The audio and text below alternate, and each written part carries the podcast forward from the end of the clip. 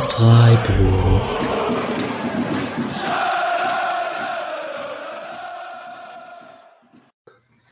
Okay, dann herzlich willkommen zu einer Ausgabe des Podcast Freiburg.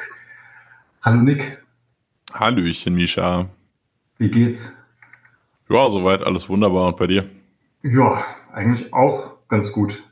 Eigentlich auch ganz gut. Wir haben den dritten Neunten. Wir müssen halt leider ein blödes Spiel besprechen.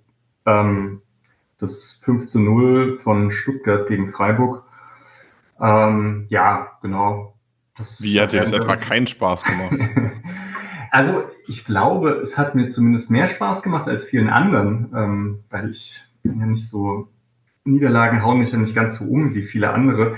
Ähm, und ich habe mich glücklicherweise auch von Social Media und sonst was dann relativ ferngehalten. Also jetzt außer die Sachen, die so direkt zu mir kommen, aber ich, äh, ja, ich öffne nicht das TM-Forum nach so einer Niederlage. Du? Manchmal, in dem Fall jetzt aber nicht. Also äh, ich habe auch einfach mit, mit Arbeit und äh, Eintracht und was weiß ich nicht allem genug zu tun gehabt. Ja, ah ja, genau, da kommen wir später nochmal kommen wir später noch mal dazu ja, ich habe es jetzt gar nicht eigentlich richtig äh, hier anmoderiert. Also ich bin zwar jetzt seit 100 Jahren beim Spotcast dabei, aber aufmerksame Hörerinnen werden wissen, ich habe noch nie moderiert. Deswegen mal schauen, wie das Ganze funktioniert. Ähm, es gibt aber so viel Vorarbeit und Dokumente und so weiter und so fort, dass es hier wahrscheinlich ähm, ganz easy geht. Und ihr könnt auf jeden Fall mal die, die normale Reihenfolge erwarten. Und wenn nicht, reißt mich Nick immer wieder raus. Ähm, hier steht immer Einstiegsfrage. Wie hat man das Spiel verfolgt? Hast du es live gesehen dieses Mal oder du schaust eigentlich so oft, du schaust auch viel Real Life immer, ne? Ich schaue sehr viel Real Life, habe es diesmal aber äh, tatsächlich geschafft, live zu gucken, weil meine Arbeitgeber so nett waren, mich für das Spiel einzuteilen. Ähm, das heißt, ich habe es live äh, geschaut und getickert, ähm, inklusive Spielbericht. Ich habe nach 20 Minuten das erste Mal in die Gruppe gefragt, ob irgendwer das Spiel tauschen will. ähm, ja. Ja. Ja, gut, das kann ich mir vorstellen. Ja. Ähm, ja gut, dann haben wir es beide einfach 15.30 gesehen. Ich saß halt auch vom Fernseher. Und ähm, ja, du, aber ich habe zum Glück eigentlich nach dem Spiel, weil ich verabredet mit Leuten, die echt nicht so viel mit Fußball am Hut haben. Das ist dann eigentlich auch eine ganz, ganz äh, willkommene Abwechslung. Eine Pizza gemacht. Mhm. Ja. Das ist auf jeden Fall angenehmer, als das Spiel nochmal äh, in der Taktiker-Cam zu gucken, kann ich dir aus Erfahrung sagen. Hast du gemacht, oder wie? Es wird nicht besser, je häufiger man es guckt. Ja, ja, okay, das kann ich mir vorstellen. Nee, aber das ist gut, wenn du das äh, sagst, weil ich habe mir jetzt, ich habe mir das live angeschaut, ich habe mir einmal die Zusammenfassung angeschaut, aber ach, ich habe es mir da nicht so genau reingezogen, sondern eher so grobe, ähm, grobe Impressionen. Und da fand ich es nicht ganz so mies. Ich kann mir aber vorstellen, dass ja dass die einzelnen Situationen, die wesentlichen einzelnen Situationen wahrscheinlich schon mies waren. Ja, also ich, ich wollte auf jeden Fall nochmal in die Taktikcam reinschauen, weil man im TV wirklich gar nicht die Entstehung des 3-0 gesehen hat. Mhm, ja. Also es war aus keiner Einstellung erkennbar. Ähm, und Streich hatte ja in der Pressekonferenz gesagt, dass der Scholloy hauptsächlich deshalb ausgewechselt hat. Mhm. Und allein deshalb äh, war es für mich ein Grund, äh, zumindest mal reinzuschauen. Ähm, ich habe ein bisschen rumgeskippt, ich habe nicht, äh, habe es nicht 90 Minuten verfolgt, aber ich habe mir doch alle wichtigen Szenen in der in der Cam nochmal angeguckt, äh, um so den Gesamtüberblick zu haben. Es war ernüchternd. Mm, ah ja, okay. Nee, das, das erklärt dann vielleicht auch die, die Stimmung von Streich. Ähm, ja, aber gut, vielleicht bevor wir nochmal zum Spiel kommen, äh, so es werden jetzt aktuelle SC-Themen vor dem Spiel auch immer gerne besprochen. Eigentlich gibt's nicht so viel. Das Transferfenster hat halt geschlossen. Ähm, da gibt's jetzt nichts zu berichten. Also ich weiß jetzt, Na, man, man könnte sagen, uns das jetzt nicht, oder? Also mich hat, ich habe jetzt mit niemandem mehr gerechnet. Hast du noch mit jemandem gerechnet, oder? Na, man könnte sagen, dass der Fakt, dass es nichts zu berichten gibt, das Berichtenswerte ist quasi. Also es ist nichts mehr passiert, obwohl man halt versucht hat, wohl nochmal was zu tun. Ähm, Bild hatte berichtet, man war an Pascal Clemens dran von Hertha. Äh, das ist ein DMIV, den man über die U23 wahrscheinlich aufgebaut hätte. Stattdessen hat man jetzt geholt Lukas Ambros, ein DMZM von, von Wolfsburg. der über die U23 aufgebaut wird, ist aber auch nur geliehen. Also die Frage, wie, wie dauerhaft der äh, vielleicht was mit dem Profikader zu tun hat, wahrscheinlich eher nicht. Mal gucken. Ähm, und ansonsten hat man halt äh, wohl nochmal versucht, irgendwie das eine oder andere hinzukriegen. Streich hat am Donnerstag auf der Pressekonferenz gesagt, man hätte am Donnerstag einen Deal gerne gemacht, der geplatzt ist. Ähm, weiß ich jetzt nicht, ob es da um, um Clemens ging oder ob das dann eher was für den, für den Freitag war oder so. Jedenfalls, äh, es ist kein, kein Top-Transfer mehr gekommen, obwohl viel drüber geredet wurde. Auch von SC-Seite erstaunlich viel diesen mhm. Sommer wirklich immer über diesen Stürmer geredet worden. Am Ende hat man jetzt Maximilian Philipp geholt, um halt diese Lücke aufzufüllen, dass man im Kader noch einen Spieler mehr hat, ähm, der ja auch sich schon ausgezahlt hat in seinem ersten Spiel mit dem Treffer. Ähm, aber es ist halt nicht der, äh, ich zitiere ausnahmsweise mal Transfermarkt, Kinnladentransfer ah, ja. äh, gewesen, auf den sich alle irgendwie gefreut haben. Äh, das war, glaube ich, für viele dann, dann sehr ernüchternd, dass halt man sich selbst da auch sehr reingesteigert hat in die Njonto-Thematik und Beltran war mal Thema und wer nicht alles. Und da ist halt keiner gekommen. Aber wenn, wenn du TM ansprichst, weil da, ich glaube, der Kinnladentransfer, damit wurde ja Adamu angekündigt, auch wenn ich das richtig im Kopf habe. Das war eher so ein Insider, der gesagt hat, äh, es, sollen, es sollen Spieler kommen und da wird einem die Kinnlade runterfallen. Also ich glaube, nee, es wurde gar nicht aufgelöst, für wen das dann ähm, wer damit angekündigt wurde. Aber ich weiß noch, es gab auf jeden Fall die, ah, die Streitigkeiten dann, ob einem bei Adamu vielleicht auch schon die Kinnlade runterfallen könnte, dass Freiburg so ein Spieler, so ein Talent verpflichten kann für so viel Geld. Ähm, ist jetzt natürlich, ja, ist nicht der absolute Top-Transfer, aber. Ich finde es tatsächlich sehr unterhaltsam, dass ähm, man wirklich, dass das ja wirklich ein teurer für Freiburg sehr, sehr teurer Transfer. Also man hat da irgendwie, also Kicker hat, glaube ich, sechs Berichte, zwischenzeitlich waren es mal neun. So mhm. klar ist nicht, was man jetzt genau bezahlt hat, aber für ein SC, das ist ja schon knappe Rekordtransfer, Transferrichtung, so in Richtung Doan Santa Maria, die da so neun, zehn gekostet haben. Ähm, es ist auch ein absolutes Top-Talent. Okay, sein Einstand bei der U23 sprechen wir später nochmal drüber, war jetzt nicht so gut, aber war halt auch lange verletzt. Also es ist ein absolutes Top-Talent für sehr, sehr viel Geld und es wird abgetan, als wäre das, ja, als wäre das eigentlich äh, Maximilian Philipp gewesen, so ein bisschen. Mhm, ja. Aber ja, also deswegen, ähm, ich finde da auch, ich finde es schwer, so eine Balance in der Bewertung zu finden, weil offensichtlich wollte man ja mehr und das muss man dann auch festhalten, dass es halt nicht funktioniert hat, mh, irgendwie noch einen größeren Transfer zu haben. Und das ist eine Sache, weil ich meine, wenn das so angesprochen wird, dann ist, finde ich ja auch okay, dass man da so ein bisschen enttäuscht sein kann ähm, bin ich dann auch. Und gleichzeitig äh, ist diese Transferperiode aber irgendwie, es ist halt wirklich kein Desaster, würde ich behaupten, weil man mit Adamu einen sehr spannenden neuen Spieler hat und mit Philipp halt ähm, meiner Meinung nach einen sehr, sehr guten Spieler. Also ich bin da, ich bin da schon auch recht hyped. Und ich würde sagen, schon zu Jong ein, ein Upgrade. Ähm, klar, halt ein älteres Upgrade. Ne? Also vielleicht nicht ganz mit der Upside, obwohl mit dieser ganzen Thematik rund um die Armee Südkoreas ist der Unterschied vielleicht gar nicht mehr so groß, auch was die nächsten Jahre angeht. Ja, deswegen ist nicht, ist nicht so schlimm, finde ich. Oder hat es der Kader jetzt nicht verschlechtert im Gegensatz zu letzten Jahren? Na, nicht unbedingt. Also das sehe ich auch nicht. Äh, einen schlechteren Kader sehe ich nicht. Ähm, allein schon, weil ja echt äh, ordentliche Entwicklung dabei war. Also ein Merlin Röhl hat sich an den Rand der Startelf irgendwie gespielt. Noah Weishaupt, auch wenn er einen schwierigen Sommer hatte, ist ja im Laufe der letzten Saison allein schon sehr viel besser geworden. Ähm, und dann hat man äh, mit Kenneth Schmidt einen neuen Innenverteidiger dazu bekommen. Irgendwann kommt Max Rosenfelder noch dazu, wenn er denn endlich mal wieder mhm. fit ist, wie schon die letzten zwei Jahre irgendwie nie. Makengo ist neu dabei. Also es ist, sind ja auch aus, der, aus dem eigenen Nachwuchs und der eigenen Entwicklung von Spielern ähm, ist ja einiges passiert eigentlich. Und äh, da sehe ich auch nicht, dass man, dass man jetzt sagen muss, der Kader hat sich verschlechtert. Gegangen ist halt Nils Petersen und das ist natürlich eine, eine tragende Rolle. Da hätte man sich gewünscht, dass da jemand, jemand krasses kommt. Aber wenn man ehrlich ist, mit Adamu hat man jemanden, der halt Mittelstürmer spielen kann, der aber auch äh, und ich kann es nur immer wieder sagen, Adamu hat viel Tempo. Also ist, der ist nicht langsam. Mhm. Auch wenn das irgendwie alle irgendwie abreden wollen. Also das ist ein schneller Spieler. wie gesagt, ich, äh, ich glaube, er ist für einen Flügel vorgesehen. Er hat jetzt bei der U23 auch rechts außen im 4-1-4-1 gespielt.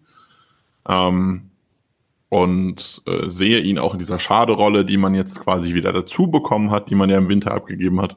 Mhm. Und dann hat man ja ähm, jetzt äh, halt Mili noch dazu geholt, auch äh, so ein bisschen für die Breite. Irgendwann kommt äh, Trey im Laufe der Saison noch wieder. Also ich sehe jetzt nicht, dass der Kader schlechter wäre als letzte Saison. Es ist halt nur nicht, nicht dieser krasse Schritt gewesen, den sich einige vorgestellt haben. Ja, ja, und da werden wir vielleicht später nochmal drüber sprechen. Ich meine, der Abgang von Flecken ist schon hart. Also ich will jetzt gar keine Diskussion aufmachen, von wegen, ob der Move mit Atobolo so der richtige ist und so haben wir schon irgendwie lange darüber gesprochen. Aber klar ist das qualitativ äh, ein Downgrade. Und vielleicht kann man dann, wenn man jetzt äh, Philipp und Adamu für Peterson und äh, John sogar vielleicht also ich hoffe da auf ein Upgrade. Ich meine, Adamu haben wir jetzt noch überhaupt nicht spielen sehen, aber ich hoffe schon, dass der mehr Einsatzminuten und mehr Tore als Peterson ähm, aufs Konto bekommt dieses Jahr und dann wäre es ja im Endeffekt auch ein Upgrade. Ähm, dann hat man da vielleicht ein bisschen, ja, ein bisschen Upgrade und auf der Torwartposition ein bisschen Downgrade und dann sieht man mal, wie sich das am Ende äh, ausgeht. Und das andere, da hoffe ich ja auch drauf, dass sich die Jungen eben entwickeln und die alten nicht so sehr abbauen. Äh, aber das denke ich eigentlich auch noch nicht. Okay. Hey, dann gehen wir mal weiter. Ähm, oder hast du noch irgendwas? irgendwas nee, können, können wir gerne ins Spiel reingehen. Ne? Ja. Okay, wir beginnen mal wieder mit dem Gegner. Ich lese kurz die Aufstellung vor, äh, die ich jetzt doch nicht mehr ganz offen habe, und zwar vom Gegner. Und dann ähm, können wir so mal ein bisschen quatschen über Stuttgart und wie, eigentlich auch wie du die siehst. Oder vielleicht fangen wir erstmal so an, bevor wir über den Kader sprechen. Ich bin skeptisch bei Hönes, muss ich zugeben. Jetzt habe ich allerdings das Problem, dass, also weil ich in Hoffenheim war ich nicht so überzeugt von ihm und in, in ja, München habe ich halt nie mitbekommen. Aber ähm, du hast die Diskussion, glaube ich, auch schon mit, mit äh, Max geführt, ne? Im Rasenfunk, ähm, der ja auch skeptisch war. Ich muss dann aber halt schon auch zugestehen, dass der in der letzten Saison praktisch nichts verloren hat. Und in dieser Saison gut gegen Leipzig halt untergegangen ist, aber jetzt die beiden Heimspiele sehr, sehr souverän ähm, diese Mannschaft gespielt hat. Und ja, also ich meine, wenn, wenn er halt solche Ergebnisse liefert, dann kann man jetzt auch nicht sagen, dass das, dass das ganz schlecht ist bisher. Ne? Ich bleibe skeptisch, aber naja, wie siehst du ihn denn? Ja, also ich bin, bin ja also ich würde nicht sagen großer Fan, aber doch eigentlich schon. Also ähm, er hat mir bei, bei Bayern 2 sehr gut gefallen, äh, damals halt auch mit Jong und den ganzen. Er hat ja jetzt die, die halbe Rasselbande wieder zusammen äh, mit einem Stiller und äh, wer da nicht alles gerüchtet wurde diesen Sommer. Ähm, es ist schon sehr, sehr, sehr cool, was er macht. Ähm, bei Hoffenheim hat er für mich auch immer so ein, so ein bisschen ja, ich glaube, der Kader passt nicht so ganz zu ihm. Er spielt eigentlich lieber die Viererkette. Er hat in der Rückrunde jetzt Dreierkette gespielt, weil er gesagt hat, das ist ein Dreierketten-Kader. Jetzt hat der Kader sich ein bisschen verändert, wurde ein bisschen auf ihn angepasst und jetzt spielt er halt seine Viererkette. Ähm, sein 4-2-3-1 mit, also hat seinen Liebling Jong wieder, der ja so, der hat ja, ich habe das schon häufiger erzählt, der hat bei Bayern ja so einen Flügelstämmer gespielt, aber halt aus zentraler Position, also immer zum Überladen auf die Ballseite. Mhm. Das hat er jetzt auch so ein bisschen mitgemacht. Das hat äh, auch in dem Spieler ist, äh, Spiel ist da wieder viel passiert äh, rund um Jong. Äh, mhm. Äh, wir wurden angewiesen, wir dürfen nicht so sehr über Jong sprechen. ähm, aber es ist ja schon, also es ist schon unterhaltsam und äh, das funktioniert unter Höhnes auch sehr gut. Man hat halt dieses eine Downspiel gehabt gegen Hertha, das man halt voll in den Sand gesetzt hat. Ähm, aber sonst äh, Stuttgart unter Höhnes ist bisher ein Match made in heaven. Hm, ja, okay ich gehe jetzt ganz kurz noch die Aufstellung durch, dann können wir, aber Kadereinschätzung finde ich eigentlich auch mal spannend. Also Nübel im Tor, äh, dann Stenzel, Anton, Sagadu und Ito äh, hat die Abwehr, zentrales Mittelfeld, Karasor und Stille. Ähm, und dann hat man vorne eben Silas, Jong und Fürich und im Sturm Girassi. Und meiner Meinung nach ist halt Girassi ein absoluter Topspieler und sonst sehe ich so drumherum ähm, Spieler, die halt ziemlich gute Anlagen haben. Äh, ich würde beispielsweise, also Anton, Anton Sagadu können, glaube ich, unfassbar gut sein, aber sie waren halt ganz oft nicht unfassbar gut. Ähm, ja, bei Silas hatte man halt auch diese Breakout-Saison, die gigantisch war und dann Kreuzbandriss und seitdem kam man nie mehr so richtig hin. Das Jong Licht und Schatten hat, äh, wissen auch alle Freiburg-Spieler und Fürich, ja, ähnlich, ne? Oder siehst du, siehst du da ein bisschen mehr Konstanz als ich? Nee, also das, passt von der Erklärung schon. Was ich super spannend finde, ist, dass Ito, den ich ja als Innenverteidiger echt nicht leiden kann, also er hat mir zu viele defensive Fehler in seinem Spiel, jetzt scheinbar fest Linksverteidiger geplant ist. Äh, Sosa ist, nachdem äh, Misslintat den halben Kader gefühlt auseinandernehmen wollte, ähm, war ja auch an Girassi dran und an Ito war er auch dran, hat angeblich 15 Millionen geboten. Ähm, hat er sich jetzt Borna Sosa gekrallt zu Ajax. Jetzt scheint Ito der, der Stamm-Linksverteidiger zu sein. Das finde ich spannend, da gefällt er mir deutlich besser. Hat auch in dem Spiel tolle Aktionen gehabt. Äh, also für Freiburg nicht toll, aber für, äh, für das Spiel tolle Aktionen. Sagadu ist ja sowieso, wenn er in Form ist und fit ist, fit ist vor allem ein Thema, ist es mhm. ein toller, toller Innenverteidiger. Und das ist schon ein cooler Kader so insgesamt. Also es ist, äh, macht, macht schon Hoffnung. Es ist jetzt kein, kein Star-Kader, kein starbesetzter Kader, aber sie passen halt alle auch schon sehr gut zu dem, was, was Hönes machen will.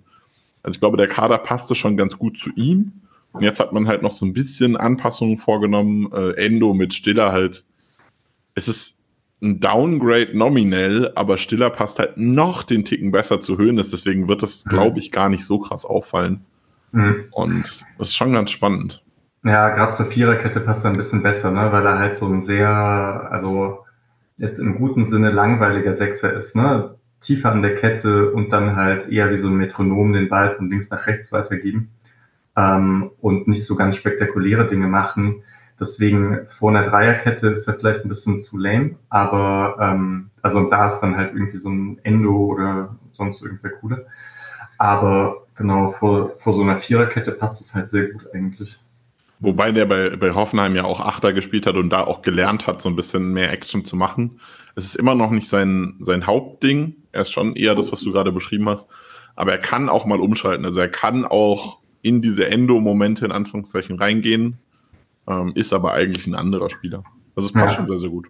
Ja, okay. Ja, gut. Dann gehen wir rüber zu, zu Freiburg. Ähm, äh, ich hatte ja vor dem Spiel gedacht, okay, Streich hat gegen zweimal Dreierkette äh, in den ersten beiden Spielen mit Viererkette gespielt und hatte mir überlegt, ob er jetzt gegen die Viererkette bei Höhnes dann so auf die Dreierkette umswitcht. Äh, hätte mich jetzt gar nicht so gewundert, aber hat er eben nicht gemacht. Es haben gespielt äh, Atobolo im Tor, Kübler Linksverteidiger für Günther, ne, der immer noch verletzt ist, Lienhardt Gintestel Didia, Höfler Eggestein und dann Grifo, Höhler und Schallei und davor Gregoritsch. Mm, ja, es gibt da eigentlich keine großen Überraschungen. Ähm, gibt es eigentlich, ja, eine Änderung gibt's, ne? Gregoritsch war das letzte Mal auf der Bank und Doan hat gespielt, ne? Genau, Gregoritsch kam für Doan rein. Ähm, was ich in Anführungszeichen korrigieren wollen würde, und das ist mir wichtig, weil das später noch Thema wird, ist, dass es für mich diesmal doch ein sehr klares 4-4-2 war mit Höhler neben Gregoritsch. Ah, ähm, mhm. und eben nicht Höhler zurückgezogen auf der Zehnerposition, ähm, was, was später noch relevant wird, wenn wir dann über die Tore sprechen. Ähm, weil man halt wirklich nur dieses Zweier-Mittelfeld hatte. Ich bin halt davon ausgegangen, man versucht vielleicht wirklich diesmal ein 4-2-3-1 zu spielen, mhm. um halt die, das Mittelfeld von, von Stuttgart ordentlich abdecken zu können weil, und da kommen wir später vielleicht auch nochmal drauf, es doch immer so ein bisschen Probleme gab beim ST, wenn du gegen drei zentrale Mittelfeldspieler spielst, also mit Karasor, Stiller und Jong drei, die sich im Zentrum aufhalten, die da dann gegen Höfler und Eggestein spielen. Mhm. Und da hatte man äh, gegen Hoffenheim ein bisschen Probleme, gegen Bremen ein bisschen Probleme, auch wenn Bremen da wenig draus gemacht hat. Ähm, und ich dachte eigentlich, okay, jetzt versucht man das so ein bisschen zuzumachen gegen Stuttgart, aber das hat man nicht getan. Man hat sogar noch ein bisschen weiter aufgemacht und das führte doch zu deutlichen Problemen später. Also da war ich ein bisschen überrascht, dass man sich da keine Lösung für hat einfallen lassen. Hm. Ja, okay. Ähm, ja, Ja, okay. Aber dann, ja, ansonsten gibt es eigentlich nicht viel zu sagen, oder? Also gehen wir, gehen wir einfach ins Spiel rein. Ich meine, es gibt jetzt dann einfach die, die verschiedenen Situationen. Es wird ja nicht so lang gehen. Ähm, erste fünf bis erste fünf Minuten kann man gleich mal sagen, Freiburg kam halt super in diese Partie rein, darf man nicht vergessen. Ähm, die erste Situation dauert gar nicht so lange für Freiburg. Ähm, Sildilia war ja gerade letzte Saison dafür bekannt, ganz grauenhafte Flanken zu schlagen und man merkt, es wird besser, es wird wirklich besser. Ähm, haut gerne schon auch noch mal einen daneben, aber es kommen auch hin wieder mal welche an. Und in der dritten Minute bekommt er eigentlich gleich da die Chance, äh, flankt von rechts an den ersten Posten und Gregoritsch setzt sich eigentlich schön gegen Anton auch durch und bringt den Kopfball aufs Tor ich sehe, also ich würde da eigentlich gar keinen Vorwurf machen. Klar, wenn er ihn noch ein bisschen weiter nach links setzt, ähm, dann, dann kann das natürlich auch ein Tor werden. Aber der Ball kommt ja von rechts, deswegen es ist nicht leicht, den dann noch weiter links ins Eck zu setzen. Ähm, warst du da zufrieden mit dem Anfang? Ja, es war, war ein Top-Anfang. Also Streich äh, lobt das ja auch. Man hat sich äh, schnell durchgesetzt. Ähm, vorher hat Grifo noch mal aus der Ferne abgezogen, um direkt so einen ersten, ersten Startpunkt zu setzen. Ähm, dann die Chance, dann geht's danach ja, geht's ja noch weiter. Also dann hast du die, die Ecke, wo dann, glaube, erst Ginter drauf köpft und dann äh, fällt der Ball irgendwie von Linards Körper irgendwo hin. Also ich weiß nicht, den hat er irgendwie gar nicht, gar nicht erwischt.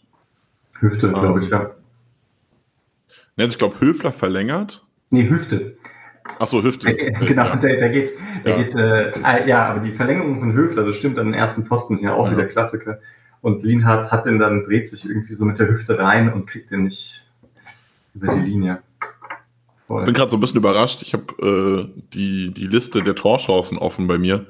Und es steht für Lienhardt ein X-Goals on Target von 0,6. Dabei ja. ist er eigentlich nur so runtergefallen. Also das ist ein bisschen komisch, aber ähm, ja, also es war, war halt da hätte durchaus ein Tor fallen können mit den, mit den drei Chancen, die man dann hatte. Aber Nübel hat das äh, gut gemacht, nachdem er zuletzt nicht ganz so sicher war. Ähm, könnte man fast sagen, natürlich gegen den SC ähm, mit einem richtig guten Spiel. Und dann ja. sind, halt, sind halt keine Tore gefallen und das Spiel schnell gekippt. Mhm. Ja, nee, also mit dem Ball sah das halt erstmal eigentlich richtig gut aus. Genau, es gibt Chancen in dieser Anfangsphase, da war ich eigentlich auch recht happy. Und dann, aber jetzt, also ich habe die nächsten drei Sachen, die ich ja auf dem Zettel stehen habe, sind halt die, die drei Tore von Stuttgart. Ähm, es, gibt, es gibt kurz vor dem ersten Tor, da äh, meldet sich Stuttgart an. Siebte Minute, ähm, ähnliches Prinzip, wie es später noch passiert. Äh, Stiller schickt links Ito, Ito in die Tiefe, der flankt, äh, Gerassi schießt, glaube ich, oder köpft, ich glaube schießt. Aber Ginter steht im Weg und blockt den, hm. äh, in dem Fall. Äh, was ich ganz lustig fand, weil es halt wirklich ankündigt, wie dann später noch ein Tor fällt. Also Stiller, Stiller Ito Girassi. Hm, ähm, ja. wird, wird sich später noch wiederholen. Und dann kommt das erste Tor. Ja, erstes Tor, Stiller auf Fürich. Hm, ja, Fürich ist im 1 gegen 1 mit Sevilla. Und zwar auch die ganze Zeit. Ne? Ähm, und der, also Fürich deutet schon an, dass er jetzt ins Dribbling gehen wird. Er geht ins Dribbling, ähm, geht dann halt so ein Ticken an Sildilia vorbei oder beziehungsweise er macht sich halt eine Schussbahn auf. Er geht nicht wirklich an Sildilia vorbei, der ihn halt begleitet. Äh, zieht ins lange Eck und trifft dort dann ins sogenannte kleine Netz, also dieses Seitennetz. Äh, insgesamt schönes Tor, würde ich sagen. Ich sehe da, also äh, ich gebe gleich eigentlich meinen Take. Mich ärgert es ein bisschen, dass Schaller nicht mit zurückkommt ähm, und da vielleicht irgendwie unterstützt, weil wenn er, glaube ich, voll in den Sprint geht, dann könnte er noch könnte er irgendwie noch dabei sein und äh, Silvia nicht ganz so allein lassen, eben gerade wenn halt Führig so nach innen zieht. Und wenn ich auf Atobolo schaue, mache ich ihm da auch keinen Vorwurf. Das äh, war halt wirklich ein recht guter Schuss. Sildilia, also klar, beim perfekten Spiel geht er schnell genug mit, dreht sich schnell genug, um dann, äh, um den zu blocken. Aber es ist jetzt auch keine Schande, dass er da nicht mehr drankommt, meiner Meinung nach. Wie hast du die Szene gesehen? Ja, ich möchte in der Szene sogar noch ein bisschen weiter vorne anfangen. Und zwar, äh, ich habe vorher schon gesagt, dass äh, es gibt einen Trend, der sich so ein bisschen durch, durchs äh, Spiel zieht. Und das ist der Fall, Fakt, dass äh, es Höfler und Eggestein konstant nicht geschafft haben, das Zentrum zu verteidigen. In der Entstehung vorher äh, gibt es zwei, drei lange Bälle. Äh, Führig lässt sich ins Zentrum fallen. Ähm, Sigia geht nicht mit. Und dann äh, hat Eggestein hat eigentlich, ich glaube, Mio äh, bei sich als Gegner. Äh, nicht Mio, ähm, Stiller bei sich als Gegner, Entschuldigung. Ähm, und dadurch ist Führig dann frei, ist mit diesem, mit diesem Lupfer anspielbar. Eigentlich presst Scholler da gut mit raus. Das funktioniert schon ganz gut. Ähm, aber man hat halt diesen, diesen Lupfer hinter die Kette auf Führig, der dann aufgeht. Und dann kommt halt äh, Stuttgart erst in die Tiefe, weil Eggestein es nicht schafft, Stiller in die Tiefe zu verteidigen. Dann auch äh, Sidia und Eggestein nicht, sich nicht ganz so einig sind. Und dadurch dann auch es äh, Ginter nicht schafft, als Absicherung in die Situation zu kommen. Normalerweise möchtest du ja, wenn ähm, der, der Außen ein 1 gegen 1 mit, mit deinem Außenverteidiger spielt, dass der eine Innenverteidiger rausrückt und als Absicherung Cover so halb dahinter steht und genau diesen Cut nach innen eben abfängt. Und das ist hier, hat hier nicht funktioniert, weil ähm, sich, ich glaube, äh, Stiller dann auch dahinter in die Tiefe geht. Eggestein mhm. läuft mit, da hätte man vielleicht überlegen müssen, ob Eggestein den an Ginter übergibt und selbst in Cover geht. Jedenfalls hat das gar nicht funktioniert. Das heißt, Cedia war auch in einer sehr schwierigen Situation, ähm, aber hat natürlich dann auch das Wenigste draus gemacht.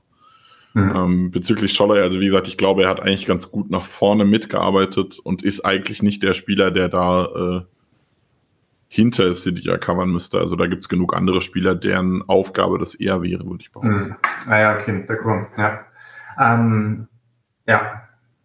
Das, das passt. Ähm, ja, nach dem Tor hatte ich jetzt dennoch nicht das Gefühl, dass es so komplett kippt. Äh, vielleicht eigentlich auch noch ein eine Sache, die mir so mit dem Ball ganz, ganz gut gefallen hat. Äh, Stuttgart hat halt in so einem recht engen 4-4-2 äh, gepresst. Und da fand ich, hat man es schon eigentlich viel besser als sonst geschafft, mit äh, Atobolo einzubinden. Ne? Also weil sie nicht so krass vorne auf den Torhüter gegangen sind, hat sich Atobolo auch einfach nochmal mehr getraut, den Ball mitzirkulieren zu lassen hintenrum. Hinter und Lienhardt standen recht breit weil sie dann eben auch wussten, dass sie da vielleicht um die Formation herumspielen konnten und Atobolo hat nach links und rechts verteilt. Und ich fand, dass man da schon eine, ganz gut in Zirkulation reingekommen ist und eben von hinten raus Angriffe initiieren konnte. Äh, ja, und gerade mit diesen Chancen, die am Anfang entstanden sind, hatte ich auch das Gefühl, okay, es ist jetzt auch nicht so, dass Stuttgart halt so tief steht, dass sie einfach später äh, die Sachen verteidigen, sondern dass sie schon auch so ein bisschen Probleme haben, mit dem Verschieben. Ähm, dann hatte ich nach diesem ersten Tor immerhin auch noch nicht das Gefühl, dass Freiburg da kein Tor schießen könnte oder so, sondern da war ich schon noch recht optimistisch. Ja, vor allem, weil, weil Freiburg es auch relativ clever gemacht hat. Es gibt viele Teams, wenn die frühen Tor kassieren, dann verfallen die in so eine Panikstimmung. Aber Freiburg hat ruhig weitergespielt, den, den Beginn weiter fortgesetzt, nicht sofort den Angriff erzwungen, sondern ruhig gespielt, den Ball sortiert dann ein Angriff aufgebaut über Scholle rechts in der Tiefe, woraus dann äh, eine Ecke entstanden ist, die wieder auf Höfler kurz kommt. Diesmal probiert er selbst. Ähm, kriegt den Ball, aber ich glaube, wird geblockt oder so direkt nach ein paar Zentimetern von einem anderen Kopf. Ähm, aber man hat da schon, man hat sortiert weitergespielt und eben äh, ruhig einfach den Stiefel weiter runtergespielt, so wie man es eigentlich möchte, auch weil man früh in Rückstand gerät. Ja. Deshalb hatte ich auch ein sehr, sehr gutes Gefühl eigentlich trotzdem. Ja, ich fand sogar halt in dieser Anfangsphase, also bevor die nächsten beiden Tore fallen, dachte ich sogar, ach Mensch, äh, ist vielleicht wirklich bisher die beste Anfangsphase von den drei Spielen, die, die man so, oder von den, ich meine, Oberachern war ja auch noch nicht so toll, ne? Da hatte ich auch ein besseres Gefühl. Aber vielleicht liegt es ja auch daran, dass ich äh, Höhnes Stuttgart so sehr unterschätze. Auch das denke, gegen die wird es noch reichen. Ähm, ja, naja, hast du noch was vor den nächsten beiden Toren? Nee, eigentlich nicht. Mach gerne weiter. Ja, diesmal geht's halt geht's über die andere Seite, also bei der Kübler-Ecke. Und es sind genug Freiburg-Spieler da. Also Silas hat den Ball. Gewinnt er den eigentlich? Ähm, äh, es ist so ein bisschen Ping-Pong. Ja, Sidia genau. köpft einen Ball weit nach vorne auf Gregoritsch. Er kommt eigentlich perfekt in die Pocket für Gregoritsch, um ihn anzunehmen.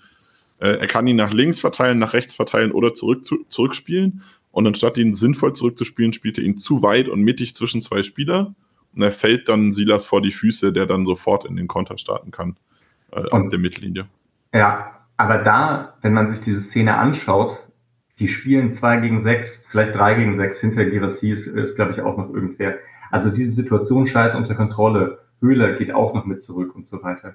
Und dann spielt, äh, spielt Silas den Ball auf Girassi. Ginter steht vor ihm. Also man denkt so, eigentlich kann da nicht so viel passieren und der schießt aufs Tor und der Ball geht in die kurze Ecke. Und ich dachte, hä, wie ist das jetzt passiert? Hm, Atobolo war aber so schon mal langgestreckt auf dem Boden, deswegen hat es jetzt im ersten Moment auch nicht das Gefühl, dass da vielleicht was ganz schief gelaufen ist und dachte, es war ein krasser Schuss. Beim, nach mehrmaligem Anschauen habe ich schon das Gefühl, das ist tendenziell nicht gut von Antobolo, dass er ähm, gerade als der Schuss kommt, äh, nicht, also nicht so richtig die Bodenhaftung hat und deswegen zu spät runtergeht und dann äh, den Ball nicht mehr halten kann. Also da würde ich sagen, ärgerlich, dass man den Ball nicht blocken kann, aber man kann halt auch nicht jeden Ball blocken. Und ja, ich glaube, es lag dann schon am Torhüter, dass der Ball reingegangen ist. Äh, ich werde noch positive Sachen zu Autobolo sagen. Ich sehe ihn sonst eigentlich bei den anderen Toren nicht in der Schuld, bei 2-0 schon.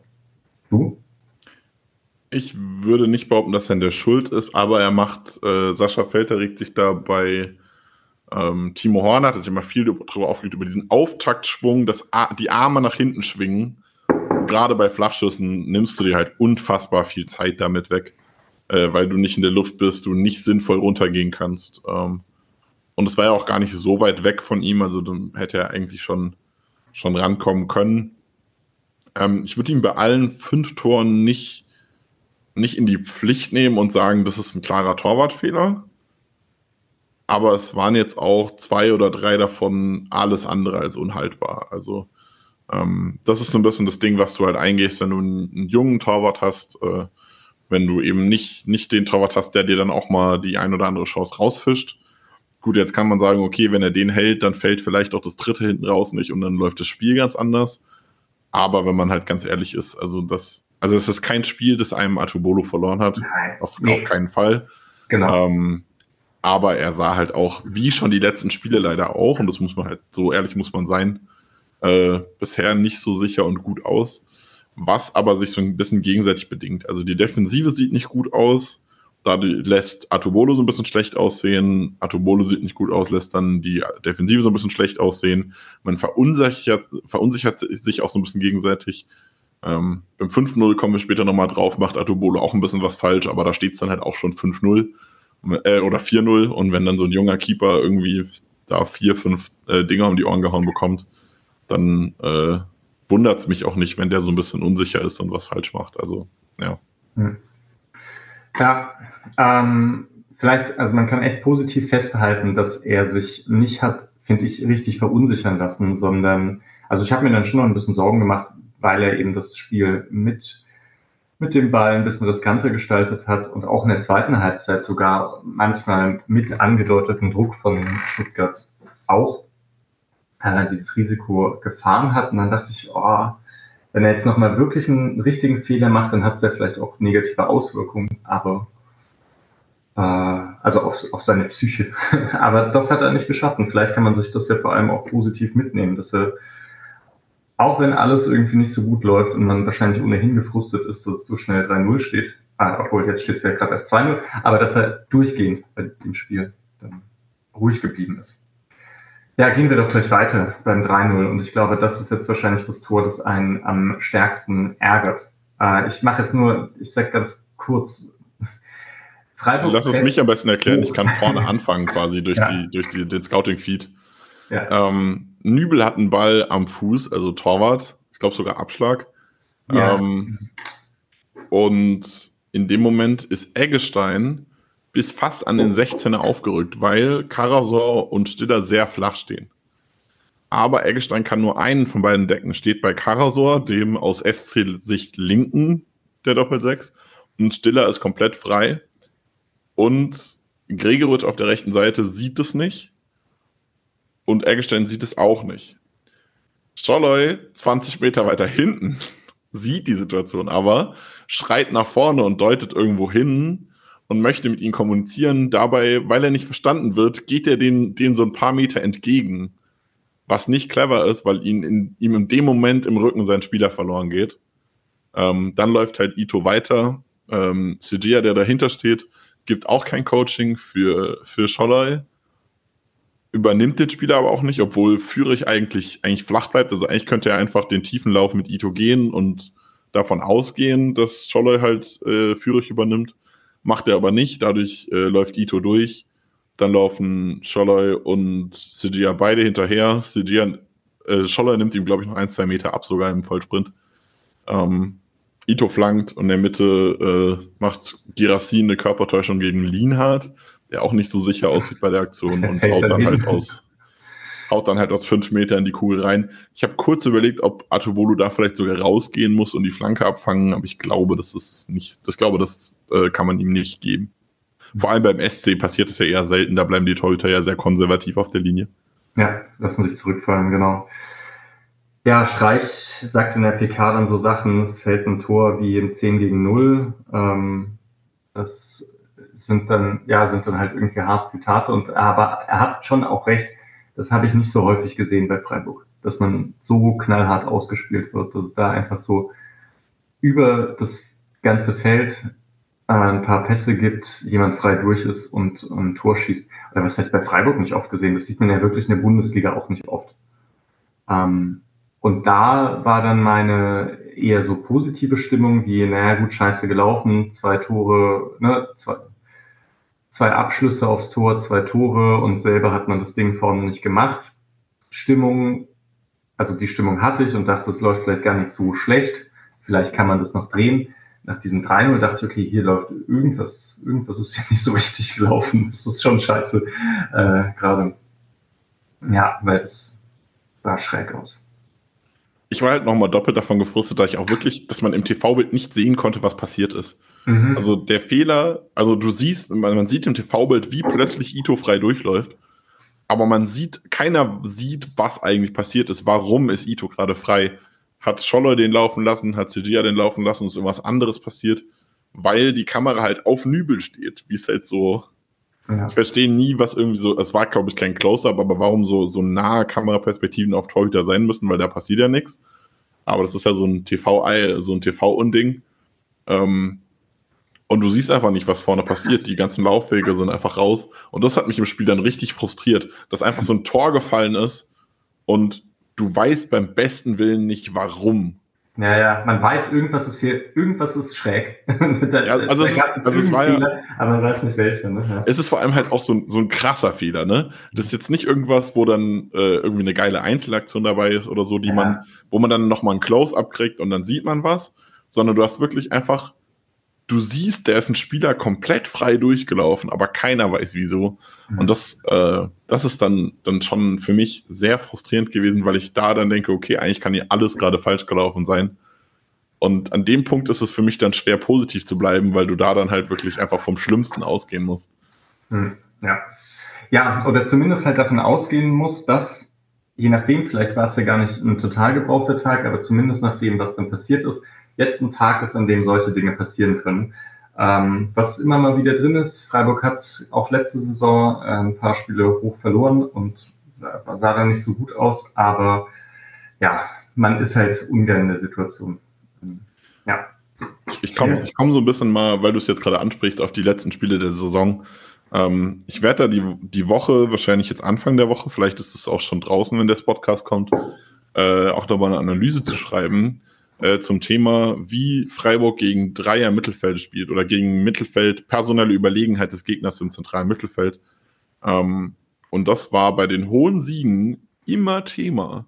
Bei jedem hohen Sieg, äh, bei, genau, bei, bei jeder ja. hohen Niederlage in der letzten Saison und halt jetzt auch bei dem Spiel, war man im Zentrum überlegen und hat es nicht geschafft, das Zentrum zu schließen. Mhm.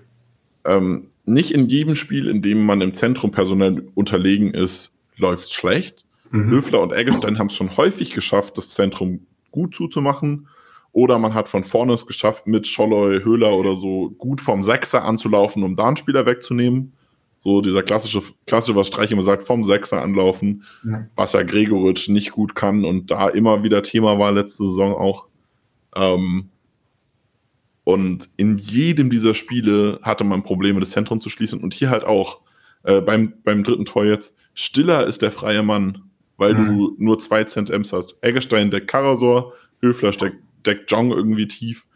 Ähm, Stiller ist der freie Mann, bekommt den Ball, dreht auf, läuft durchs Mittelfeld, kreiert eine Chance, es fällt ein Tor. Mhm. Und das ist was, was mich wirklich, das war die Szene, wo ich mich wirklich am meisten drüber geärgert habe. Ähm, vor allem, und das ist was, äh, was mich da viel stört, weil ich nicht sehe, dass Streich darauf reagiert. Streich hat nichts verändert, weder in der Formation noch bei seinen mhm. Halbzeitwechseln hat sich nichts daran geändert, dass das Zentrum geschlossen wurde. Ja. ja das der Fakt, dass es schon das wirklich das, das fünfte, sechste Spiel mit so einem krassen Ergebnis ist, aber auch die ersten zwei Spieltage hat man gegen Dreier Mittelfelder gespielt und hat Probleme damit gehabt. Mhm. Also es ist ein andauerndes Thema beim SC und trotzdem ändert sich nichts und das hat mich auch sehr frustriert dann.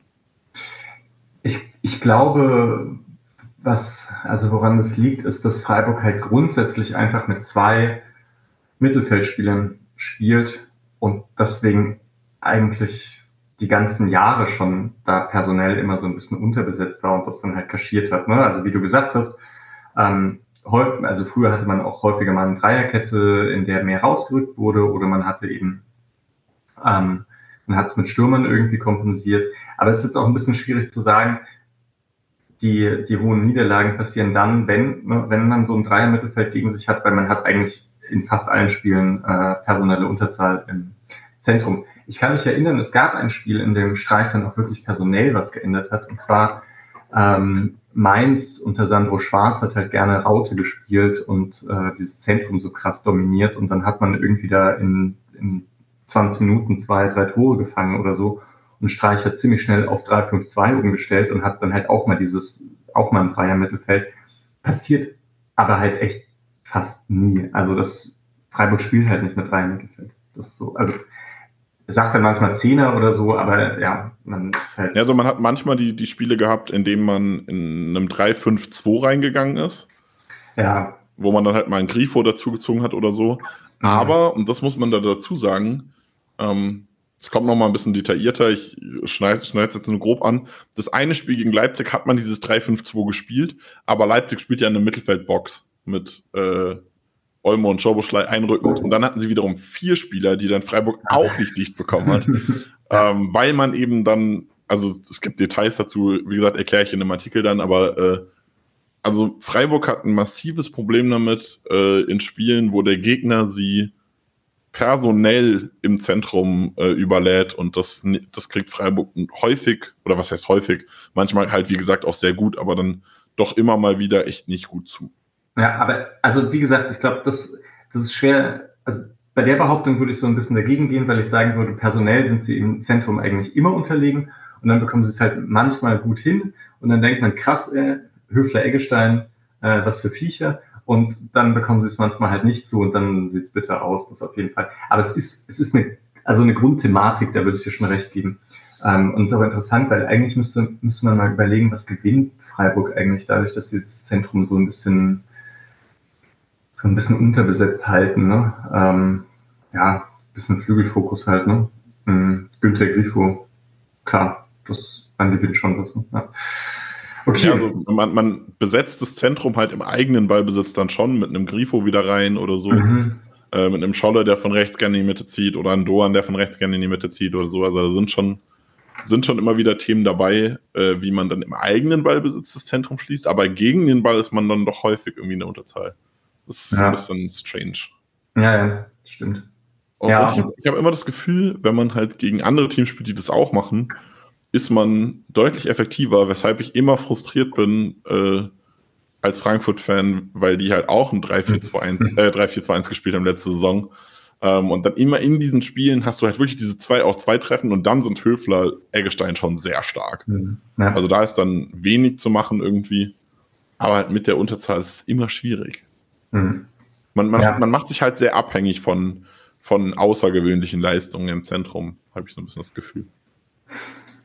Gegen den Ball, auf jeden Fall. Ja, ja, noch mehr, wenn halt, ich meine, früher hat Freiburg halt so krass diszipliniert, einfach 4-4-2 gegen den Ball, heftiges Verschieben, 115 Kilometer laufen und so. Und dann ist es ja gar nicht so, dann geht's ja gar nicht mehr wirklich darum, wie man personell im Zentrum steht, sondern dann sind halt die, die Räume einfach so gering, dass, äh, dass man eh nicht mehr so gut durchs Zentrum spielen kann, wenn man jetzt nicht die ultra krassesten Spieler hat. Aber heute sieht's ja ein bisschen anders aus. Da ist ja dieses, dieses ähm, ganz enge Pressing, dieses ganz kompakte Spiel nicht mehr so im Zentrum von, von der Freiburger Spielanlage. Das sind halt doch einfach ein paar Jahre her.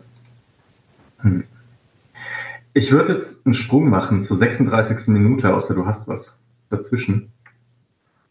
In der 36. Minute passiert nämlich Folgendes. Jong schießt aus 20 Metern und Atubolu lässt den Ball so ein bisschen prallen und hat ihn dann aber. Und ich nehme diese Szene auch, weil es halt leider echt die einzige Parade von Atubolu in diesem Spiel ist. Äh, und das macht es für mich besonders bitter, dass man, dass er halt so oft hinter sich greifen muss und sich dann nicht mal bei so ein paar Distanzschüssen irgendwie auszeichnen kann. Ich fand, er bei ein paar Bällen, die nebens Tor gingen, gar nicht so schlecht aus und hätte es ihm halt gegönnt, dass er irgendwie auch mal einen rauskratzt. So müssen wir noch ein bisschen darauf warten, dass äh, das, das erste Mal passiert. Ja. Äh, ganz kurz, mir ist doch noch was eingefallen, was da vorkommt. Ja. In der 34 Minute gibt es so ein kleines Lebenszeichen. Höfler mit einer coolen Grätsche holt einen Ball ähm, und äh, Scholler zieht dann aus dem Rückraum mit links ab und der Ball es ist, er hat nicht so viel Speed, aber er ist sehr, sehr scharf platziert geschossen und Nübel hat so ein bisschen Probleme, lenkt die Kugel aber um den Pfosten. Ja. Ähm.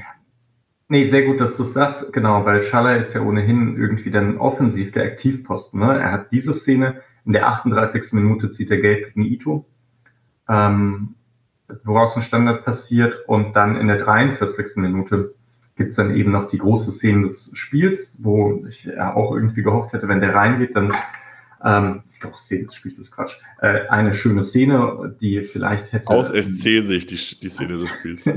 ja, das stimmt, genau.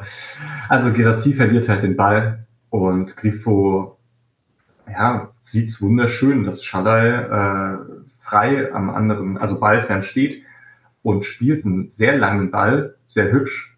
Schaller nimmt den Ball gut mit, zieht nach innen in den Strafraum. Klar, der Ball springt ihm ein bisschen weit weg, er versucht ihn dann, glaube ich, halt noch so an Nübel vorbei zu spitzeln. Und Nübel geht echt ins Risiko, indem er so rausspringt, kann auch einen blöden Heber kassieren dadurch. Aber in dem Fall hat er dann alles richtig gemacht. Er ist äh, sehr nah an Schalai dran und kann dann den Ball dort abfangen. Ja. Und damit geht's eigentlich in die Pause. Hast du irgendwie noch Hoffnung oder? Ja, also ich würde, Hoffnung ist immer so ein bisschen, so ein bisschen zu viel gesagt, wenn du halt mit 0-3 zurückliegst, aber ich hatte das Gefühl, okay, eigentlich war es nicht so schlecht. Man hatte den einen oder anderen Moment über Scholloy. Ähm, und dann habe ich überlegt, okay, was macht man denn jetzt in der Pause? Also für mich war klar, dass CG raus muss. Es hat nicht funktioniert. Ähm, klare Option war natürlich, also du kannst natürlich auch eine Dreierkette umstellen. Da habe ich überlegt, ob das mhm. vielleicht irgendwie helfen würde. Ähm, um diese, diese Wucht und Bewegung, die du halt hast, mit einem Führig, der immer einrückt und so weiter, so ein bisschen abfangen zu können. Ähm, ich hätte mich aber auch dafür entschieden, wie Streich Schmidt für, für Studier zu bringen. Ich hätte Gregoric auch rausgenommen, weil er wirklich, er hatte eins, zwei Chancen, aber er hat wenig funktioniert. Also dann, also dieser verfehlte Rückpass zum 0-2 war halt schon sehr bezeichnend für Gregorics Form aktuell. Ähm, da hätte ich auch Dorn für gebracht. Ähm, für mich dann sehr überraschend, dass halt äh, Scholler raus ist. Äh, für Mili dann quasi, beziehungsweise Doan kam für Scholloy und Mili ist dann für Gregoric auf die 10 gegangen, wo ich halt dann Scholloy hin verschoben hätte. Ähm, ja, äh, was hältst du von dem Wechsel, Misha? Ganz kurz, äh, ich glaube, bei Mili ist es das kurze I, äh, wenn ich es richtig im Kopf habe. Also das Ding ist, Streich sagt immer Mili, ja, Dadurch genau. hat äh, der SC auch also in, in den Pressemeldungen Milli mit Doppel-L übernommen. Mhm. Er selbst schreibt auf seinem Instagram aber M-I-L-I. Okay, ja. Und also ich kann es nicht garantieren, aber ich habe immer Gedanken darüber gemacht, wo das eigentlich herkommt. Und ich gehe davon aus, es kommt von Maximilian. Mhm. Und dann wäre es ja Mili, weil es ist ja Maximilian und nicht Maximilian. Ja. Stimmt, ja. Und also ich, wenn irgendwer weiß, wo es herkommt und es kommt nicht aus Maximilian, dann korrigiert mich gerne. Aber soweit ich es nachforschen konnte oder herausgefunden habe, kommt es daher. Er selbst schreibt es auch mit einem L. Und dann entsprechend bin ich in der Aussprache bei Mili, weil es für mich sehr passender ist. Aber wie gesagt, das darf gerne jeder machen, wie er will. Der SC ja. hat konsequent mit Doppel-L geschrieben, äh, seit er zurück ist, in jeder Pressemeldung, überall auf Twitter, auf Insta. Also, ich glaube, da gibt es kein richtig und falsches ein Spitzname am Ende. Ich bin ja ohnehin sehr dafür, dass man eigentlich diese, diese Spitznamen so weglässt. Weil man dadurch hat man halt, also ich glaube, man hat dann halt so Texte, die checken nur Fans von diesem Verein. Ne? Also kein Mensch weiß, wer Chico, Midi und äh, sonst irgendwer ist. Also natürlich, ja, Leute, die halt ständig irgendwie Freiburg ähm, gucken, aber eigentlich möchte man ja auch ein bisschen für den allgemeinen Bundesliga-Fan irgendwie da sein, äh, denke ich. Naja. Ich finde es immer lustig, wenn, wenn man irgendwelche äh, Live-Ticker von, von Teams verfolgt. Ja Schrecklich. Und dann jedes Mal googeln muss, über welchen Spieler eigentlich gerade geredet wird. Ja, ja, ja es, gibt, genau. es gibt ja es gibt ja so ein paar äh, so ein paar Vereine, die es wirklich ex, äh, exzessiv machen. Und sehr spannend ist dann, wie viele Mannschaften. Ich habe gelernt, ich habe herausgefunden mittlerweile, warum. Für mich war das nicht bekannt, dass Flacco irgendwie der Dünne heißt oder so. Mhm. Aber mir war das nicht bekannt, dass es andere Spieler außer Patrick Herrmann von Gladbach gibt, die Flacco heißen. Ah, wer noch? Effektiv hat aber Köln Skiri wohl Flacco genannt. ähm. Ich glaube, bei Union gibt es auch jemanden, der Flacco hieß. Und noch ein oder zwei Mannschaften haben auch einen Flacco im Team. Und plötzlich war ich komplett verwirrt, weil ich das, weil es mich komplett durcheinander gebracht hat. Mhm. Ja, ja, ja. Hm, naja, okay, äh, wirklich immer ein spezielles Thema. Hm, aber ich, also verstehe es auch. Und ich glaube, auch wenn es halt so starke Trends gibt, dann ist es auch Quatsch, sich die ganze Zeit gegen, äh, dagegen zu verwehren. Ich glaube, ich bleibe noch ein bisschen bei, bei den klassischen Nachnamen. Ähm, genau, aber zurück zu deiner Frage. Du hast ja gefragt, wie ich die Wechsel fand. Ähm, ich hätte mir fast noch was Mutigeres gewünscht, und zwar Weißhaupt als Linksverteidiger direkt. Ist riskant, ähm, kann man auch 5-0 verlieren im Ende, wenn das passiert. Äh, das im Endeffekt dann aber auch so passiert ist, hätte ich es vielleicht doch auch gern gesehen. Ähm, ja, Schaller hat mich auch gewundert. Im Endeffekt hat er halt dann, glaube ich, die rechte Seite rausgenommen, weil die halt nicht so gut aussah, dann einfach zusammen rausgenommen. Ja, es ging, ging äh, Streich meinte auf der Pressekonferenz, es ging um das 3-0. Mhm. Und da muss ich ja ganz ehrlich sagen, wenn er das direkt nach dem Tor macht, also wenn das Tor so in der 50. fällt und er entscheidet sich in der 51. so, ich wechsle jetzt dreimal aus, mhm. dann verstehe ich's. Ja. Aber da sind 30 Minuten vergangen, mhm. nur Spiel plus Pause, um es zu analysieren, um sich die Szene nochmal auf dem Bildschirm anzugucken, um mit einem Analysten zu quatschen oder so. Dann immer noch Scholloy aus Frust rauszuwechseln, fand ich schon ein bisschen too much. Vor allem, weil der danach halt noch die zwei geilen Abschlüsse, also oder einen geilen Abschluss und einen ganz okayen Abschluss irgendwie hat. Genau, und er hatte davor noch eine Aktion, er hat die gelbe gezogen, er hat eine Ecke rausgeholt. Also alles, was offensiv passiert ist, passiert hier über, über Scholloy. Mhm. Ähm, das war für mich dann doch ein bisschen too much Frustwechsel irgendwie. Ähm, ich glaube, da war Streich sehr emotional dabei. äh, kann mich gerne irgendwie kritis äh, kritisieren oder korrigieren, falls ihr das anders seht. Was ich dann äh, bedeutend finde, dass Roland Scholle als einziger Spieler nicht bei den Fans war nach dem Spiel. Also der scheint, er scheint sich zu Herzen genommen zu haben, würde ich behaupten, wenn man, wenn man das anschaut. Also es ist. Ja, das kann ich mir vorstellen. Äh, was ich mir dann noch gedacht habe, warum man Schaller vielleicht auch drin lässt, ist, dass er ist jetzt nicht unbedingt der Spieler, der nach dem 0-3 auch noch positiv bleibt und irgendwie dann viel machen will. Spricht jetzt dagegen, dass er dann danach die guten Szenen hat? Also eigentlich, äh, ja, jetzt merkst du selber, dass äh, Ja, aber eigentlich, eigentlich ist Scholle doch ein Spieler, der dann so gefrustet ist und aus Frust erst recht voll rein, reinhält, oder? Ja, also klar, vielleicht riskiert er auch eine rote Karte. Also. genau. aber es ist schon so ein Spieler, der dann schon aus Frust irgendwie nochmal aufdreht, habe ich das Gefühl. Mhm. Ja. Also das ist, das ist so ein Spieler, den man eigentlich haben will, der dann so gegensteuert gegen die schlechte Laune im Team. Aber ich glaube, da hast du vielleicht so ein bisschen eher so Frankfurt-Feelings auch, ne? Ähm, die, die dann auch genauso reagieren. Ich glaube, Freiburg, Freiburg macht es anders, wenn sie 3-0 hinten sind. Die versuchen es dann eher so durch ein positives Gemeinschaftsgefühl noch so nach vorn zu reißen und da ist halt dann so ein überaggressiver Schaller vielleicht gar nicht unbedingt ähm, die Art und Weise, wie man das dann umbiegen möchte. Das kann Aber, sein, ja. Ja, also ich hatte es auch nicht ganz verstanden. Vielleicht darf man es auch nicht überinterpretieren, was Streich da gesagt hat nach dem Spiel. Vielleicht gab es auch noch ein, zwei Szenen, in denen Schaller defensiv halt auch nicht so gut aussah. Ähm, und klar, also defensiv ist Doan, würde ich ja auch sagen, grundsätzlich ähm, ein bisschen besser als Schaller. Hätte ihn auch nicht rausgenommen, aber ja. Also was ich halt spannend finde, ich hätte wahrscheinlich, wie du sagst, ich wäre auf eine Dreierkette gegangen mit Weißhaupt, hätte dann aber trotzdem Kenneth Schmidt reingebracht äh, für mhm. die linke Seite, um jemanden zu haben, der links überlaufen kann. Gerade wenn du aufmachen willst, möchtest aggressiv gehen, dann darf der Innenverteidiger gerne auch mal, gerade wenn du einen Rechtsfuß links hast, darf der Innenverteidiger gerne mal überlaufen. Ja. Da hätte ich gerne Kenneth Schmidt links mit Weißhaupt zusammen gesehen. Ja. Hey, es ist echt ein Problem, dass man halt langsam merkt, dieses Überlaufen, also von Günther, dieses mit Speed da hinkommen, das gibt dem Spiel halt insgesamt was. Also auch wenn es dann nicht so oft pro Spiel passiert, es kann halt immer passieren und es gibt dem Spiel dadurch Breite, die man ohne Günther nicht so richtig hat. Und die kriegt man, glaube ich, wahrscheinlich auch nicht mit Grifo Weißhaupt hin, weil die beide nicht diese Ich gehe an die Grundlinie äh, Szenen haben, sondern ja eher dann so aus dem Stand irgendwas machen und halt nicht so. Es war sehr einfach für genau. Stenzel, Grifo zu verteidigen, würde mhm. ich behaupten. Ja, genau. Und Stenzel ist dann auch noch genau, genau der Typ Verteidiger, ähm, der halt jemanden wie Grifo gut verteidigen kann und Günther, also bei Günther wahrscheinlich voll schlecht ausgesehen hätte, weil er halt das, den Speed nicht hat. Ne? Ja, Stenzel ist, ist halt so ein, ist halt der konvertierte Sechser, der, der mal war, der halt auf, auf engem Raum gut ist, da Grifo zuzustellen, aber nicht unbedingt der ist, der mit Günther in die Tiefe geht, ja. Ja. Okay, naja. Wir ähm, haben uns sehr weit verloren. Ja, ja, genau. Aber es ist, also, grätsch rein, wenn, wenn du noch viel sagen möchtest. Ich ähm, habe jetzt, hab jetzt auch echt nicht so viel Szenen. In der 53. Ähm, da gibt's nochmal eine Flanke von Kenner Schmidt und Philipp kommt im Strafraum zum Kopfball rechts vorbei, war aber auch, sah schwierig aus, würde ich sagen, die äh, Druck da hinter, hinter den Ball zu bekommen, weil die Flanke da ein bisschen lasch geschlagen war. Trotzdem gutes Zeichen erstmal, würde ich sagen.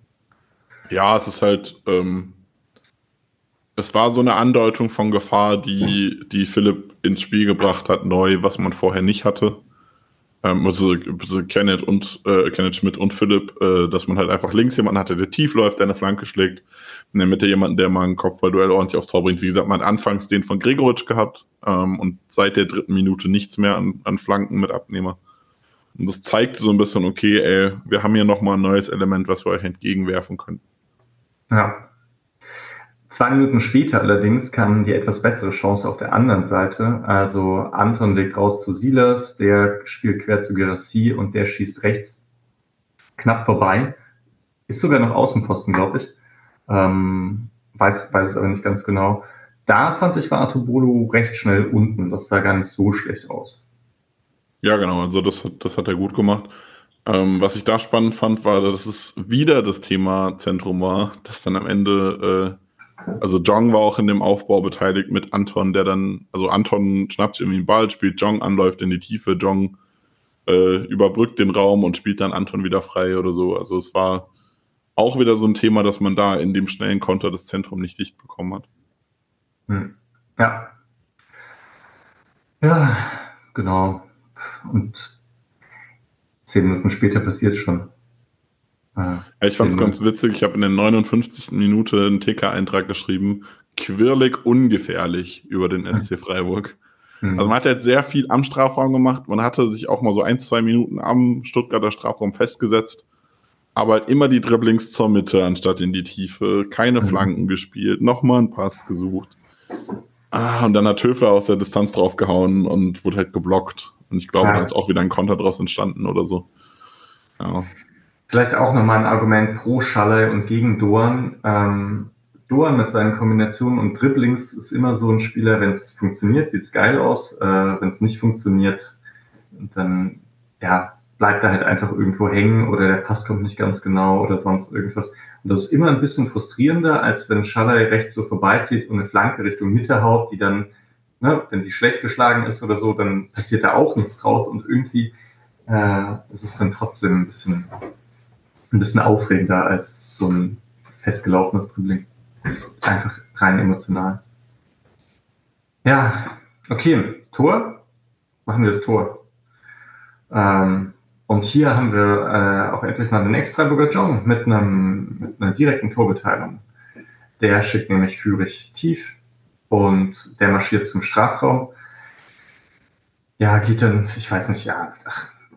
Ach, äh, interessant finde ich dort eigentlich auch wieder, wie Atobolu reagiert. Ähm, der verfolgt nämlich Führig so ein bisschen, als er nach innen zieht und trippelt so mit den Füßen ganz schnell auf und ab, glaube ich, um so Bodenhaftung zu haben, um sich dann nach einem, nach einem Abschluss schnell abdrücken zu können. Und da würde ich auch sagen, er war recht schnell unten. Hat halt nicht schnell genug, ne? aber das ist bei einem Abschluss aus der, äh, aus der Distanz vielleicht gar nicht so schlecht. Die Sache, die man noch diskutieren könnte, ist, ob die Positionierung halt die richtige ist. Ähm, sollte er vielleicht nicht besser auf der Linie stehen, dann hat er noch mehr Reaktionszeit. So steht er so ein bisschen im Niemandsland. Aber da werde ich auch noch auf die ähm, auf Sascha Filter warten, wie der, wie der diese äh, Sachen einschätzt auf Twitter. Ich glaube schon, dass er dieses Mal ein bisschen das zu Autobol macht. Also ich glaube, er steht zu weit draußen. Ähm, er stellt sich, glaube ich, darauf ein, rauszueilen, sieht dann, dass Schmidt noch kommt und dann passt er aber seine Position nicht mehr an. Also dann müsste er eigentlich in die Tiefe gehen, wieder sich absetzen auf die Torlinie, um mehr Reaktionszeit zu haben. Ähm, da stand er echt, echt nicht gut.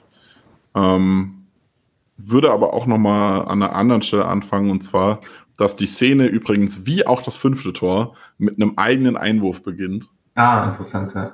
Den Kübler in ein 1 gegen 2 auf, auf Höhler wirft was für mich nochmal so ein bisschen die Frage aufwirft, was ich schon häufiger auch hatte. Hat Freiburg eigentlich Einwurfroutinen? Ich sehe keine. Günther, oh. der manchmal 30 Sekunden rumsteht und einfach nicht weiß, was er tun soll. Hier Kübler steht auch 20 Sekunden rum, wirft ihn am Ende einfach nach vorne. Ähm, das ist halt was, was CG tatsächlich bringt, dass er halt wirklich aus einem engen Pressing einfach mal dieses Pressing überwerfen kann und dann ist der Ball halt einfach mal bei, bei Lienhardt oder so und man startet einen normalen Angriff. Aber Freiburg hat massivste Probleme mit zugestellten Einwürfen. Aber da würde ich widersprechen. Also Freiburg hat Einwurfroutinen. Ähm, nur, ja, sie funktionieren, sie funktionieren nicht immer. Aber es gibt so einen ganz klassischen Einwurfstil eigentlich auch äh, gerade am gegnerischen 16er, ähm, dass sich dann zwei Spieler Tornäher aufstellen und ähm, einer kommt dann praktisch von hinten, läuft in Richtung eigene Hälfte mh, hm, und dann Richtung Spielfeldmitte und bekommt den Ball dort in den Lauf geworfen, ähm, in die Mitte. Am 16er hat man, hat man eigentlich genau diese, diese Kreisbewegung so ein bisschen auch. Die, die wird auch vorbereitet, dadurch, dass sich die Spieler richtig positionieren.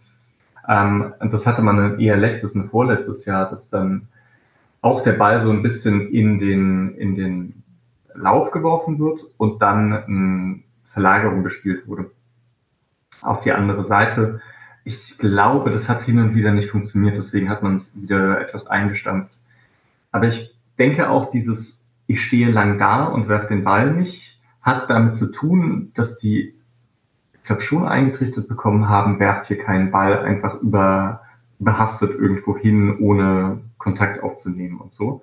Aber dass das halt, das, ja, es dauert dann oft zu lang und oft kriegt der Gegner halt dann doch einfach verteidigt. Also du hast schon recht, es sieht oft gar nicht mehr so gut aus, aber ich würde dir zumindest widersprechen, es, es gibt Routinen. Ja. Aber, ja, aber im Strafraum, im gegnerischen Strafraum stimme ich dir zu, das ist so ein bisschen Standard wie Ecke, wie Freistoß, was man halt so hat. Aber so dieses, okay, ich bin jetzt gerade, äh, ganz häufig fällt es mir auf, am eigenen Strafraum, wo der Gegner halt auch wirklich extrem Druck macht. Mhm. Ähm, wo dann halt häufig irgendwie versucht wird, jemanden zu finden, der einfach nur den Ball wegschlägt oder so. Also das ist so ein bisschen, das ist manchmal sehr frustrierend auch beim SC. Ja, und souverän sieht es nie aus. Also das, sie geben einem nie das Gefühl von Sicherheit, sondern eher so suchender Blick. Ja. Mhm, okay. Mhm. Gehen wir, also, ah, 73. Minute gibt es noch einen Doppelwechsel. Mhm. Da hätten wir dann Bull für Eggestein und Weißhaupt für Grifo. Hm, das hat mir gut gefallen. Also dachte ich, kann man, kann man die beiden noch ein paar Minuten länger sich anschauen und äh, ja, Röhl als Gewinner der Vorbereitung hat man ja ohnehin Spaß und Weißhaupt halt finde ich ja saugeil eigentlich. Ähm, Ja, allerdings nur zwei Minuten später hat Röhl einen Zweikampf, wo er sich recht lange behauptet, letztendlich den Ball dann aber doch verliert. Den bekommt er auch eingeworfen übrigens. Also ah, es ja. entsteht aus einem Einwurf, Dorn wirft ihm den Ball vor die Füße und er hat sehr viel Raum zu Beginn. Aber mhm. er ähm, nimmt den Ball schlecht an und dann hüpft er so vor ihm weg und dann kommt er in diese Drucksituation rein. Ja, das ist auch so ein Licht- und Schattenzweikampf. Genau. Er kommt ein bisschen wegen Blödheit rein und dann äh, und dann stellt er aber gut irgendwie den Körper dazwischen und dann rutscht er doch noch irgendwie kurz weg und so und dann am Ende verliert er halt den Ball und dieser Konter ist auch, äh, ja, ist halt, da ist halt sau viel Raum. Und äh, dann wird Wien halt, glaube ich, noch getunnelt, ne? Ja, genau. Also vorher würde ich auch nochmal drauf gehen, dass da auch wieder äh, das Zentrum halt super, super offen ist. Also klar, du hast Röhl, der den Ball verliert. Der fehlt natürlich im Zentrum. Aber äh, die stehen da mit dem eingerückten Führig, mit Jong, mit, war es noch Girassi auf dem Feld? Äh, und ich glaube, ähm, Milo, Mio. Stiller. Mittelstädt. Ist, ist es noch, nee, stimmt, Jong war es nicht, Mio ist mittlerweile auf dem Platz, aber, also jedenfalls sind es vier zentrale Mittelfeldspieler, die da so rumstehen, drumrum um Chico. Mhm. Und Chico versucht dann den einen Pass abzufangen und öffnet dabei den nächsten Pass, der halt einfach äh, dann alles aushebelt so ein bisschen. Mhm. Ähm, das war auch, da dachte ich mir auch, okay, wenn du dich anders aufstellst, dann müsste da auch eigentlich noch jemand stehen, der irgendwas daran verhindern kann, wie, wie das passiert. Aber war halt auch wieder nicht so. Ja, und irgendwann auch scheißegal, habe ich das Gefühl. Ja, das ist richtig. Also du würdest wahrscheinlich bei dem Spielstand sowieso nicht mehr so stehen, wie du dich ursprünglich aufgestellt hast. Und dann hast du einen eigenen Einwurf, der auch bei dem Spieler ankommt, dann rückt der Zehner wahrscheinlich sowieso in Richtung Strafraum und so, ne? Also das ist, aber es war halt auch wieder dasselbe Prinzip, dass dann im Zentrum total, total viele Stuttgarter sind, keine Freiburger und die sich da einfach in die Tiefe spielen können. Und dann sind halt Ballverluste wie von Röhl halt noch extremer. Vor allem, wenn dann halt auch, wie du ganz am Anfang angemerkt hast, die Innenverteidiger noch recht breit stehen. Mhm. Ja. Atubolu bleibt halbwegs weg, was ich eigentlich immer für gar keine schlechte Idee halte, weil man dann, weil der Innenverteidiger irgendwie noch da bleiben kann. Es ist halt recht viel vom Tor offen. Allerdings, ja, also ich meine, Mio muss halt auch durchsprinten und es kann auch sein, dass er ihn daneben schießt oder dass er ihn Richtung Torhüter schießt. Also da würde ich ähm, Atubolo auch keinen Vorwurf machen. Er steht halt wieder am Fünfer wie vorher und da steht er halt meiner Meinung nach einfach falsch. Also entweder stehst du im Tor oder du kommst raus. Und hier hat halt Mio durch den Tunneler Lina hat wirklich abgehängt und hat ein, zwei Meter Vorsprung und für mich muss dann äh, Atubolo auch rauskommen. Also effektiv hat er beim, beim 2-0 eine schlechte Bewegung gemacht und sich jetzt zweimal taktisch nicht gut verhalten. Und das ist halt immer so das Ding. Ich glaube, ein Flecken hätte da vielleicht, hätte sich dann jeweils besser verhalten und davon vielleicht einen oder zwei rausgekratzt. Das hätte jetzt in dem Spiel nichts verändert, aber in einem anderen Spiel würde es vielleicht was verändern. Das ist so mhm. immer das Thema. Ähm, aber wie schon mehrfach gesagt, das ist halt was, was du eingehst. Der wird das lernen, der wird die Szenen analysieren und dann macht das vielleicht ja. nächste Woche schon besser. Entsprechend können wir vielleicht froh sein, dass es bei dem eh schon äh, verhauenen Spiel passiert ist. Ja, ja, denke ich auch. Okay, ich würde eigentlich Richtung Fazit kommen, wenn du jetzt nicht, also weil ich halt, also die restlichen 15 Minuten waren halt, also wirklich egal, meiner Meinung nach. Es gibt jetzt auch nicht mehr irgendwie so die saugeile äh, Weißhauptaktion oder sonst was. Also er hat mal, er hat mal irgendwie noch ein gutes Dribbling und so. Dorn hat einen Kopfball in der 77. Aber irgendwie will ich das alles dann auch so ein bisschen unter den Teppich kehren. Es machte dann ja auch nicht mehr so viel Spaß zuzuschauen. Und, aber lassen wir mal noch ein bisschen drüber sprechen, ob das jetzt halt einfach scheiße gelaufen ist. Im Sinne von, äh, muss es da halt schon 3-0 stehen nach 20 Minuten und läuft es deswegen so schlecht? Oder war man in diesem Spiel halt einfach so unterlegen? Jetzt, du hast ja dieses strukturelle Problem im Mittelfeld schon auch aufgemacht sozusagen, man war so unterlegen, dass egal wie dieses Spiel läuft, auch wenn man das 1-0 macht oder so, man verliert es im Ende 3-1. Oder du eher sagen, ach, wenn man sich die Chancen in der ersten Halbzeit anschaut, muss es nicht so stehen, wie es steht? Ah, es ist immer super schwer. Also, wenn in der dritten Minute ein Tor fällt, dann ist ja sowieso immer alles anders, allein schon aus psychologischem Effekt. So dieser direkte Downer zum, zum Anfang. Ähm, ich habe vorher erwähnt, wie gut Freiburg das Tor in der achten gehandelt hat. So. Ähm, da kann ich mir vorstellen, dass gerade so eine Mannschaft wie Stuttgart, die in der Vorwoche 1-5 auf die Nuss bekommen hat, da vielleicht ein bisschen, ähm, bisschen anfälliger ist äh, für so einen psychologischen Rückschlag. Von daher würde ich nicht behaupten, dass man das auf jeden Fall verloren hätte, aber also ich würde schon behaupten, dass auch abseits vom Glück bei den Toren, und das war ja definitiv dabei, also ähm, Führich tanzt den zwar gut aus äh, am Anfang, aber der muss auch erstmal reingehen. Ähm, der von Girassi, also in 50 von 60 Fällen lockt hinter den halt auch einfach, ähm, rutscht ihm nicht irgendwie durch. Dann ist vielleicht Atubolu bei seinem Auftaktsprung gerade schon auf dem Boden und kann äh, den parieren. Ne? Also es gibt da ganz viele Eventualitäten. Gut, das 3-0 ist halt, ist, ist nicht zu verteidigen, ist 4-5 ist dann auch irgendwann scheißegal, weil man halt auch aufgemacht hat. Aber mhm. ich glaube, insgesamt warst du schon auch unabhängig von dem Glück bei 1 und 2-0 einfach die schlechtere Mannschaft in diesem Spiel. Und das ähm, kann man auch zugestehen so hat Streich auch klar gesagt. Also man hat, man hat sehr gut angefangen, aber das hat sehr schnell nachgelassen und nicht nur wegen des Tors, meiner Meinung nach, sondern weil Stuttgart auch einfach die Lösungen gefunden hat, wie sie gegen Freiburg ankommen. Also ich hatte ja vorher gesagt, in der siebten davor war auch schon eine Szene, die auch über links, ja. über links raus funktioniert, wo auch Stiller schon der offene Mann ist. Also auch vor den Toren hat man das Prinzip schon ausgenutzt.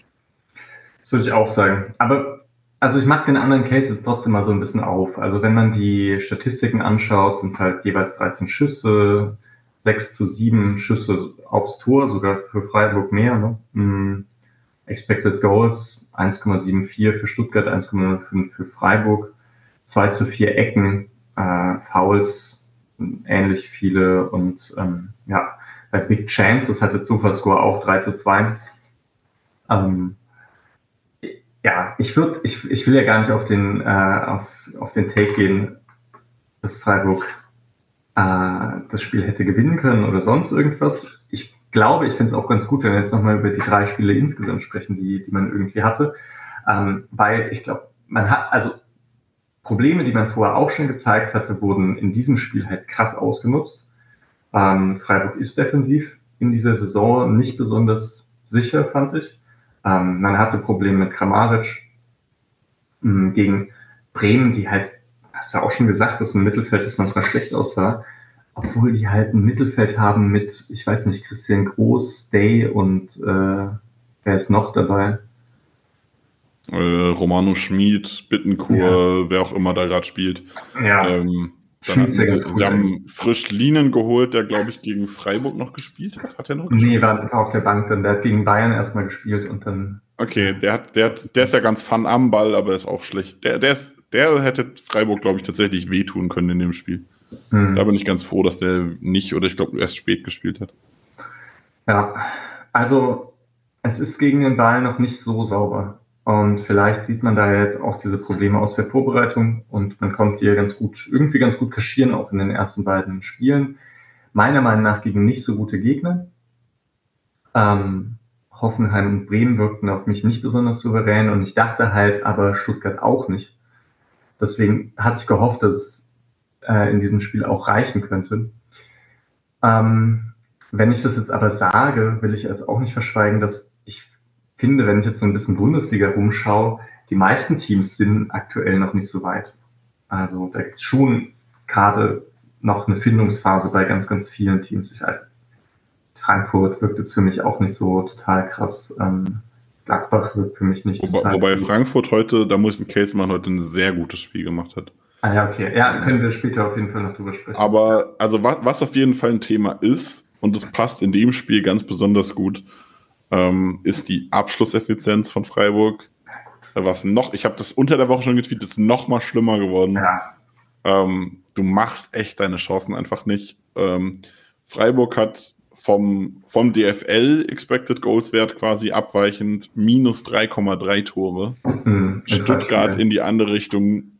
Also Freiburg ist letzter, Stuttgart ist erster mit plus 4,6. Also Stuttgart hat im Schnitt irgendwie knapp fünf Tore mehr gemacht, als die statistisch sollten und Freiburg halt über drei weniger. Ähm, und das merkt man schon auch, also an einem Gregoritsch, der die Chancen nicht trifft, aber auch sonst, dass man also Freiburg hat da ja häufiger so ein bisschen, so ein bisschen drunter, habe ich das Gefühl, weil man ja doch eher, also gerade mit einem Höhler, ich meine, müssen wir nicht bestreiten, dass Höhler kein super Abschlussstürmer ist. Äh, er macht halt sehr viel andere wichtige Dinge. Dafür geht da dann mal eine Chance dahin oder so. Das nimmt Freiburg ja gerne in Kauf, aber diese Saison ist schon, schon ein größeres Problem beim SC bisher. Hat man auch in der Vorbereitung gehabt, dass man viele Chancen vergeben hat und das zieht sich jetzt auch in die Saison. Was ich spannend finde, ist halt, dass man. Ah, ganz kurz, ähm, ich, zu dem Punkt würde ich gerne noch mal kurz was ja, sagen. Dann, dann, dann du ja. gerne. Ah, genau, weil ähm, genau, Freiburg ist da oft nicht so gut, obwohl die durch Standards ziemlich viel rausholen bei XG. Ne? Also Standards haben oft nicht, nicht die ganz hohen XG-Werte, ähm, also auch so Flanken und dann Kopfball und so. Und da ist Freiburg ja eigentlich ziemlich gut. Aber das ist auch noch ein Punkt, den man halt aktuell merkt. Die Standards, ich finde sie gar nicht ganz so schlecht. Also es gab halt einige gefährliche Sachen gegen Bremen auch, ne, da dass Gregoritsch da aus dem 5-Meter-Raum verballert, ähm, Höfler gegen die Latte per Kopf. Höfler hat jetzt echt wieder häufig am ersten Posten ähm, in den letzten beiden Spielen ist er da am Ball gekommen. Aber da ist halt auch noch keiner reingefallen. Ähm, ja, aber man hatte ja diese Top-Chancen am Anfang, also das, das ja. muss man dazu sagen. Streich hat es aber auch klar kritisiert und Streich hatte da Grifo auch kritisiert, ich glaube, äh, Streich hatte gesagt, Grifo hatte da drei Bälle, die er alle nicht, in, nicht auf den Punkt bringt. Normalerweise müsste er zwei davon auf den Punkt ins Cent. Zwei von drei erwartet Streich, dass, dass Grifo perfekt die Flanke spielt beim Standard quasi. Mhm. Also das ist, das ist Streichs Anspruch an Grifo. Mhm. So, ne? Ja. Ähm, und wenn er dann halt bei 0 von 3 ist, merkt man das halt auch. Und es waren ja nicht nur die Ecken, also es war ja, das, das habe ich jetzt, fällt mir gerade ein, okay, vielleicht hat man äh, Scholler auch deshalb rausgenommen, weil man gemerkt hat, okay, der holt halt ganz viele Standard, Standards raus, aber heute funktioniert bei Standards nichts. Ja, ja, aus, jeder, aus jeder Scholler-Aktion ist ein Standard entstanden. So. Nee, also wahrscheinlich nicht, aber. Ja. Also es ist halt, wahrscheinlich hätte es auch nichts geholfen, weil aus dem Standard dann nichts geworden ist, aber also, ja. Ja, es war ein bisschen, das ist auf jeden Fall auch ein Thema, dass Standards momentan nicht funktionieren, ja. Ja. Was ich aber spannend finde, und das, das hast du eben schon mal so ein bisschen angesprochen, das haben alle Teams so ein bisschen Probleme, was ja super verständlich wäre, wenn Freiburg einen gewissen Umbruch gehabt hätte, einen gewissen, gewisse neue Spieler hätte integrieren müssen. Mhm. Aber das Problem, dass du ja keine neuen Spieler bekommen hast, führt ja unweigerlich dazu, dass du eigentlich komplett mit den Spielern spielst, die letzte Saison schon da waren gerade dann ist es irgendwie verwunderlich, dass es so uneingespielt ist und noch schwierig. Eigentlich ist das jetzt die Phase, wo man die letzten ein, zwei Jahre immer als Freiburg sehr, sehr, sehr, sehr stark war zum Saisonbeginn, mhm. weil man eben diesen Umbruch nicht hatte. Leipzig hatte ein bisschen Probleme gegen Leverkusen, weil sie diesen krassen Umbruch haben. Frankfurt hat viele, viele Wechsel hat gebraucht, sich zu sortieren. Bayern hat so ein bisschen was verändert, braucht da auch so ein bisschen Zeit. Also, ne, das ist so ein, so ein Thema, wo ich sage, okay, ähm, die haben viele Wechsel, da gibt es Gründe, dass es nicht ganz so funktioniert. Aber bei Freiburg müsste ja eigentlich alles perfekt funktionieren. Ich denke, man darf da die Vorbereitung nicht ganz unterschätzen. Hm, das, also auch wenn man irgendwie sich relativ gut kennt, dass man trotzdem die Vorbereitung braucht, um da an den Abläufen irgendwie zu, äh, zu schrauben. Und dann ist das andere eben Freiburg am Anfang ohne Höfler und dann ohne Günther. Es sind dann halt doch ganz neue Mechanismen, die dann irgendwie da sind. Und das ist ja irgendwie auch ein Thema, das ich bisher immer habe. Ähm, es scheint mir auch ein bisschen was in der Hierarchie auf der linken Seite durcheinander zu geraten. Also Lienhardt hat ein ganz anderes Auftreten und Grifo ähm, lässt sich halt auch nicht mehr so krass in den Spielaufbau zurückfallen wie davor. Lienhardt hat eine deutlich dominante Rolle insgesamt, ähm, bei der ich auch noch nicht so ganz zufrieden bin, aber es also ist interessant. Mal sehen. Also es entwickeln sich schon auch Sachen, die vielleicht noch nicht ganz so funktionieren. Ich meine, Streich hat jetzt in der PK nach dem Spiel auch erstmal gesagt, dass es halt richtig, richtig schlecht findet, dass jetzt die Länderspielpause ähm, ansteht und da so viele weg sind ich weiß, ich hatte eigentlich gedacht, dass gar nicht so viele äh, wegfahren, aber naja, jetzt hätte man ja irgendwie zwei Wochen, in denen Ginter da ist. Ah, okay, aber die Österreich-Connection, die fahren halt alle weg, ne? Also Gregor. Du hast die Ösis, äh, Adamu ist nicht äh, nominiert, glücklicherweise. Ja, zum Glück. Ähm, Äh, gerade Österreich hat es auch schon gemacht. Die haben mhm. äh, mehrfach schon Spieler direkt aus Verletzungen nominiert. Die haben sich in der, bei der Nationalmannschaft wieder verletzt.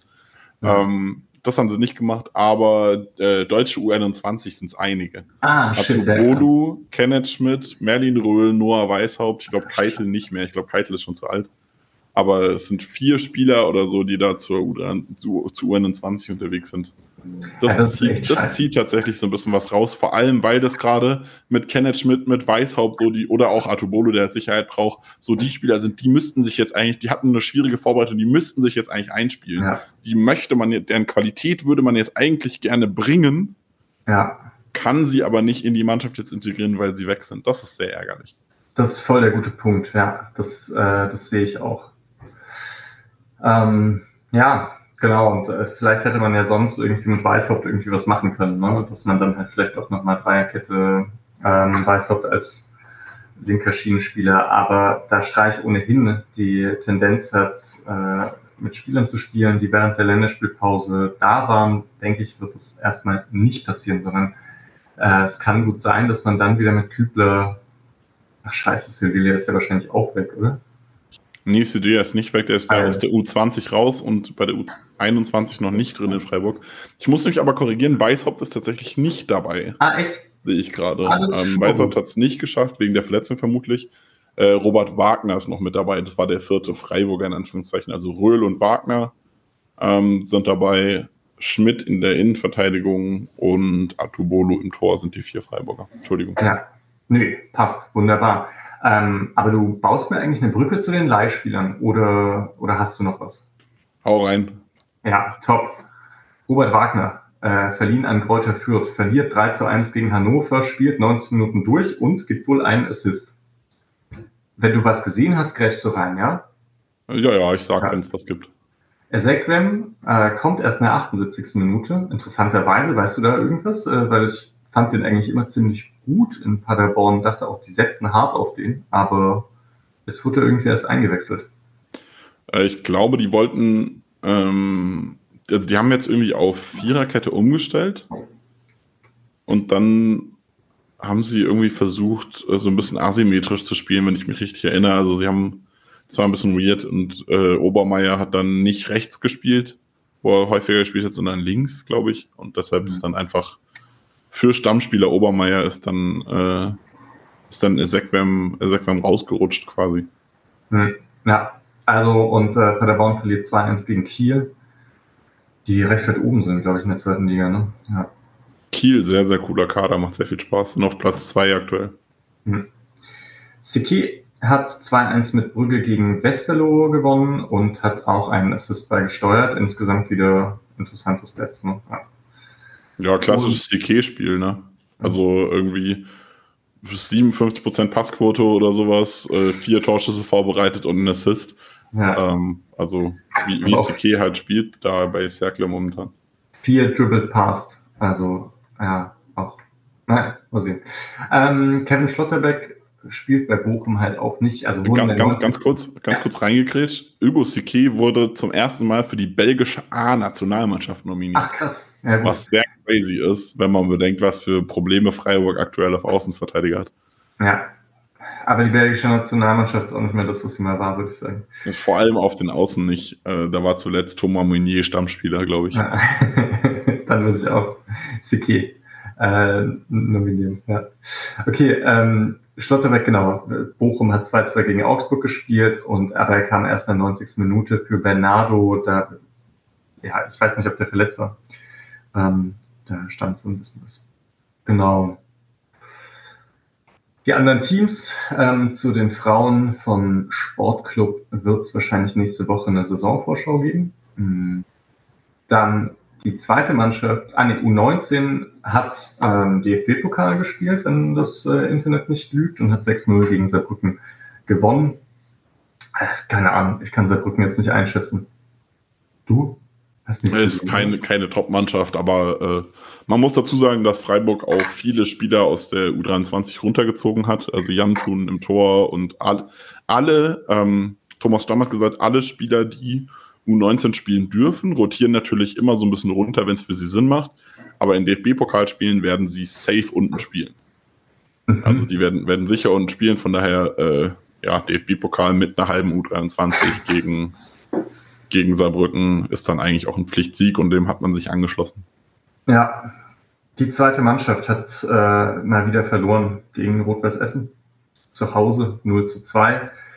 Ich habe so ein bisschen reingesetzt, ähm, fand es kurzzeitig okay und dann habe ich das 0-1 gesehen. Das sah irgendwie seit nicht katastrophal aus, aber ich, ja, schon irgendwie war auch recht leicht rausgespielt, hatte ich das Gefühl. Und man ist defensiv einfach nicht so fest, wie man es letzte Saison war. Ist vielleicht auch klar, wenn so viele Innenverteidiger wegfallen. Ich hoffe weiter auf Rosenfelde. Also ich habe das Spiel, ich habe die erste Halbzeit komplett geguckt und das Spiel dann nochmal komplett real life geguckt. Ähm, es war echt kein gutes Fußballspiel. Also die ersten 45 Minuten waren gut, man war solide, man hat gut gestanden, man hat sich Chancen auch die ein oder andere rausgearbeitet, ähm, aber nichts Zwingendes. Äh, Adamu hatte eine Aktion, ähm, Bräunig hatte eine Aktion, ähm, ich glaube, das war's. Also es war, war, war, nichts, war nichts Zwingendes dabei. Es hat nicht funktioniert. Also es war, mhm. war kein gutes Spiel und zweite Halbzeit war dann total fahrig. Äh, man hat die Bälle dumm verloren, man ist nicht mehr in Zweikämpfe gekommen.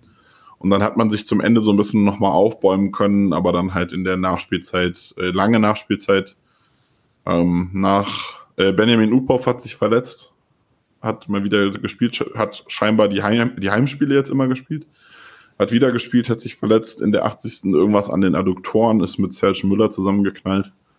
Ähm, dann kam Laurin Mack rein, äh, Debüt für die U23 und seine erste Aktion war ein Fehler, der zum Gegentor führt. Shit. Hm. Ähm, also nicht so, nicht so genial. Ähm, also nicht die erste Aktion, aber die erste nennenswerte Aktion. Ja, war nicht so genial eingeführt, war kein guter Rückpass von Makengo. Ähm, er selbst aber versucht den Ball lang zu schlagen, geht noch einen Schritt zurück, lässt sich Zeit, äh, wird äh, geblockt. Der Ball fliegt tief, alle denken, der Ball geht ins Tor aus, aber eigentlich macht er einen hohen Bogen, topst auf und bleibt im Feld. Ähm, bis dahin ist er zwar wieder zurück und dann äh, wird nochmal eine Flanke nach links rüber gespielt und da macht dann Marvin Obos auch einfach einen coolen Haken und, und, und setzt den Ball halt ins Netz. Ähm, war schon auch gut gemacht, aber es geht halt davon aus, dass Magda dumm den Ball verliert und sieht dann auch beim Abschluss nicht gut aus. Äh, gibt schönere Debüts, aber äh, spannend an der Stelle ist halt tatsächlich äh, Adamu, würde ich behaupten, hm. der aber, ähm, also man muss, jetzt, man muss dazu sagen, dass er halt, es war sein erstes Spiel für den SC, es war sein erstes Spiel seit irgendwie vier Monaten Pause. Dafür war es in Ordnung aber auch wirklich nur dafür. Also es war schon. Es, es ist ein Spiel, wie man es erwartet, wenn man einen Spieler nach vier Monaten Pause aufbauen will wieder. Ja. Ähm, das ist in Ordnung, aber es war, war wirklich schlecht. Mhm. Ähm, das ist jetzt nicht so, dass man denkt, der hat jetzt einmal U23 gespielt, der ist nächste Woche eine Alternative für die Profis. Ich denke, der spielt halt nächste Woche dann Testspiel und dann danach vielleicht noch ein oder zweimal U23, bevor er für oben tatsächlich in Frage kommt. Ja. Ja, das ist ja irgendwie auch ein bisschen der Klassiker, dass wenn äh, so Zweitvertretungen dann ihre verletzten Spieler aufbauen über die U23, dann die anderen, also die Fans der anderen Mannschaften so sagen, ey, das gibt's ja nicht, da so 9 Millionen Einkauf, äh, zockt in der zweiten Mannschaft, so geil ist es meistens nicht für die zweite Mannschaft. Äh, also zum einen sind die immer schlecht integriert. Genau, eben. Ja. Dann haben sie halt selbst keine Spielpraxis und dann kommt auch immer dazu, dass ihnen so ein bisschen, äh, also ich weiß nicht, wie oft Adamu in diesem Spiel als Millioneneinkauf betitelt wurde. Mhm. Und das ist dann ja auch immer so die Erwartung, die im, im auf dem Feld rüberkommt. Also ja. der Gegner stellt einen besonders zu und die eigene Mannschaft versucht einen vielleicht auch besonders irgendwie ins Spiel zu integrieren, was nicht funktioniert, weil die Abläufe nicht stimmen und dann kommt auch gerne mal Unsauberkeit rein. Klar, da gibt's dann auch, es gibt auch Spiele wie, ich glaube, Johnny Schmid, der einmal U23 gespielt hat, der zwei Buden reinhämmert oder so. Ja. Aber es gibt halt auch sehr viele solcher Spiele, äh, wo es eher kontraproduktiv ist. Ja. Jo, das war's äh, zur U23. Kommen wir zur Bundesliga. So, was haben wir denn? Also erstmal ähm, kann man sagen, in der Tabelle ist Freiburg achte Äh, und eigentlich, vielleicht, das habe ich gar nicht gesagt, es hat jetzt alles nicht so super funktioniert beim Saisonstart, aber sechs Punkte aus drei Spielen ist ja eigentlich äh, fantastisch, ja, würde ich sagen. Naja, was hast du denn gesehen? Oder was ist dir besonders im Kopf geblieben? Was waren die großen Überraschungen für dich? Ähm, Dortmund tut Dortmund-Dinge und mm, hat ja. gegen Heidenheim verkackt. Äh, Schon scheinbar, scheinbar ist Terzic mittlerweile echt so ein bisschen angezielt, wie man hört. Also das Frankfurt-Spiel nächste Woche könnte so ein bisschen schon ein Decider sein. Mhm. Also Sport 1 hat da so ein bisschen, bisschen was erzählt. Es gab wohl auch Unstimmigkeiten diesen Sommer zwischen Terzic und Kiel, was die Kaderplanung angeht. Er hat alle seine Wunschspieler bekommen oder Wunschpositionen gefühlt bekommen. Terzic hätte wohl viele Dinge anders gemacht. Ähm, ja, und es klappt halt nicht. Ähm, das fand ich spannend. Äh, äh, Gratulation an Heidenheim. Erster Punkt in der Bundesliga-Historie. Gegen Dortmund geholt, kann man auch mal machen. Stark, ja. Ähm, Leverkusen gegen Darmstadt war krass. Also, ja. Leverkusen generell krass, aber Darmstadt hat echt aufs Maul bekommen. Ähm, Bremen-Mainz habe ich noch nicht reingeschaut, war aber vom Ergebnis sehr überrascht. Ja, das war ich auch. Aber ich habe auch Leverkusen ähm, mir dann angeschaut in der Zusammenfassung und es, es, macht so Spaß, oder? Also es ist wirklich es ist schon aktuell die Mannschaft, bei der man denkt, ey, da, das, da würde ich mir auf jeden Fall jedes Spiel reinziehen. Also gut, wenn man irgendeine Verabredung hat oder sonst irgendwas nicht, aber sagen wir, Freiburg spielt nicht 15:30 oder so und dann würde ich mir auf jeden Fall das Leverkusen-Spiel gerade reinziehen. Weil Wirtz, Boniface, äh, Chaka und so, das ist cool. Es wird ja diese Saison viele Spiele geben, wo dann Donnerstag äh, Freiburg, Frankfurt, Leverkusen hintereinander spielen. Hm. Äh, durch äh, Euroleague und Conference League. Äh, ja. Das wird ein schöner Sonntag für, für mich. ähm, ja, ich bin, ich bin gespannt. Also Leverkusen ist schon, die haben sich, die hatten ja sowieso schon einen krassen Kader. Alonso viel Risiko gegangen, als man ihn geholt hat. Lief anfangs mhm. auch, hat ein bisschen gedauert ja. hat festgehalten ähm, und mittlerweile, also es ist krass, also Respekt an Leverkusen. Äh, klar, die haben halt auch, also es ist auch ein Werksclub und viel, viel Geld, viel zu viel Geld, mhm. das sie haben dafür, dass sie absolut irrelevant sind, was Fans angeht. Aber Leverkusen ist ein Club, der da schon sehr viel draus macht. Und das ist, das funktioniert diese Saison sehr gut. Ja, immer ist mit für, der Klammer, Leverkusen.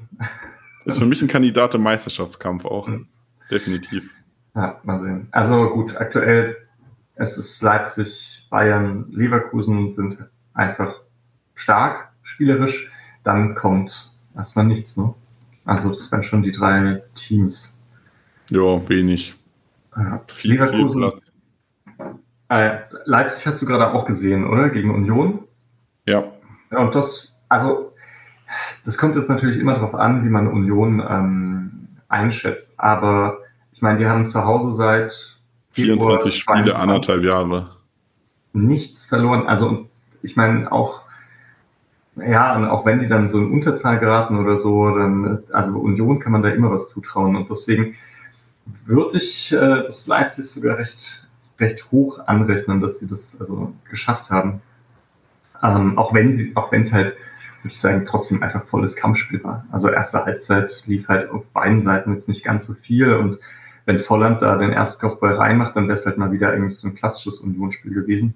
Hm, dann ist halt so ein schöner Distanzschuss von Simmons und am Ende in geile Bude, ganz, sehr sehr geile Bude. Olmo, Olmo Seschko, unfassbar. Alle drei, alle drei einfach traumhaft. Also erst ja, der Fernschuss von, von Xavi, dann Xavi, der äh, den Ball irgendwie so halb hoch mit dem Außenriss annimmt und in, den, in die Schnittstelle auf Scheschko spielt. Mhm. Dann danach noch dieser also ich glaube, Olmo auf Scheschko, auf Olmo auf Scheschko, der Lupfer in die Tiefe, den Scheschko ins Tor köpft oder so. Ja. Wow. Ja. Also ich, ich hasse Leipzig wie die Pest, aber wow. Das war echt zum Einrahmen, ähm, habe ich auch habe ich auch nicht so oft gesehen. Also äh, obwohl es gibt jetzt auch schon schon zwei Tore diese Saison. Ähm, letztes letzten Spieltag äh, hat Leverkusen da so über 20 Stationen irgendwie äh, was gespielt, was ich auch dachte, das ist das war auch sehr beeindruckend. Ähm, ja, naja, genau, das waren so die Sachen. Jetzt kannst du gerne nochmal was zu dem recht dominanten Auftritt der Frankfurter sagen, die aber trotzdem lange 1 zu 0 hinten lagen. weil Philipp Max einen Elfmeter verschuldet hat, der komplett dämlich war. Ich glaube, Köln hatte abseits dieses Elfmeters irgendwie 0,1 Expected Goals oder so im ganzen Spiel.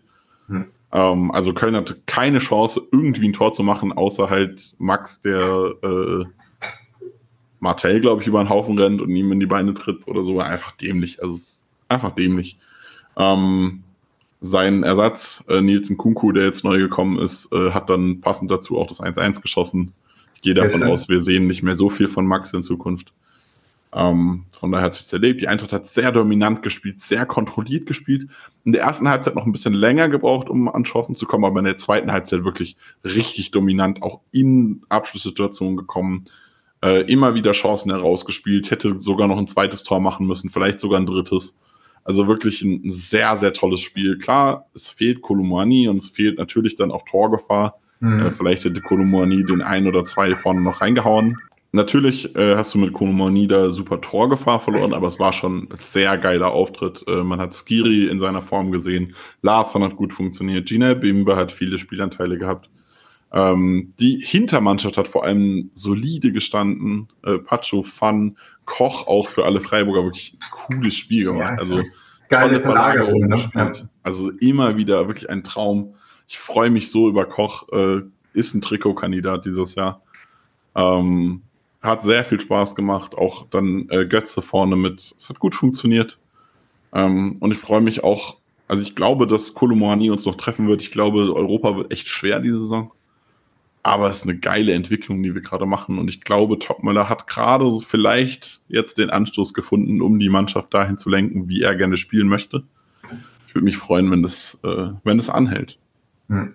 Ich bin noch ein bisschen skeptischer, ähm, aber vielleicht ist es auch eine Frage von Erwartungshaltung. Und also, ja, ich meine, Potenzial ist in diesem Kader halt einfach da. Also ich finde auch, ich meine, es ging jetzt viel ein bisschen darum, dass halt Moani in letzter Sekunde gegangen ist und man Borida abgegeben hat, dass das halt irgendwie ein bisschen doof ist.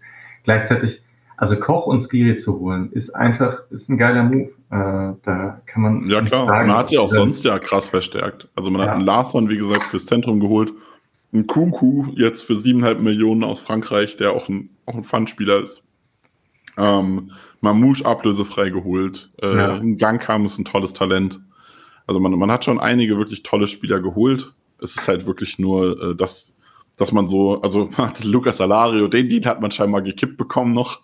Der wäre erst irgendwann nachts gegangen. Äh, der, war, der war keinen einzigen Vorbereitungstag da. Ich weiß nicht, ob er mittlerweile tatsächlich wieder beim Team ist. Der war irgendwie die ganze Vorbereitung nicht bei der Eintracht, weil er irgendwie einen Transfer angestrebt hat. Also entsprechend verzweifelt ist es jetzt irgendwie. Man hat sich Jetzt wird schon über äh, Modest und Morales als die zwei ablösefreien Sturmkandidaten irgendwie gesprochen.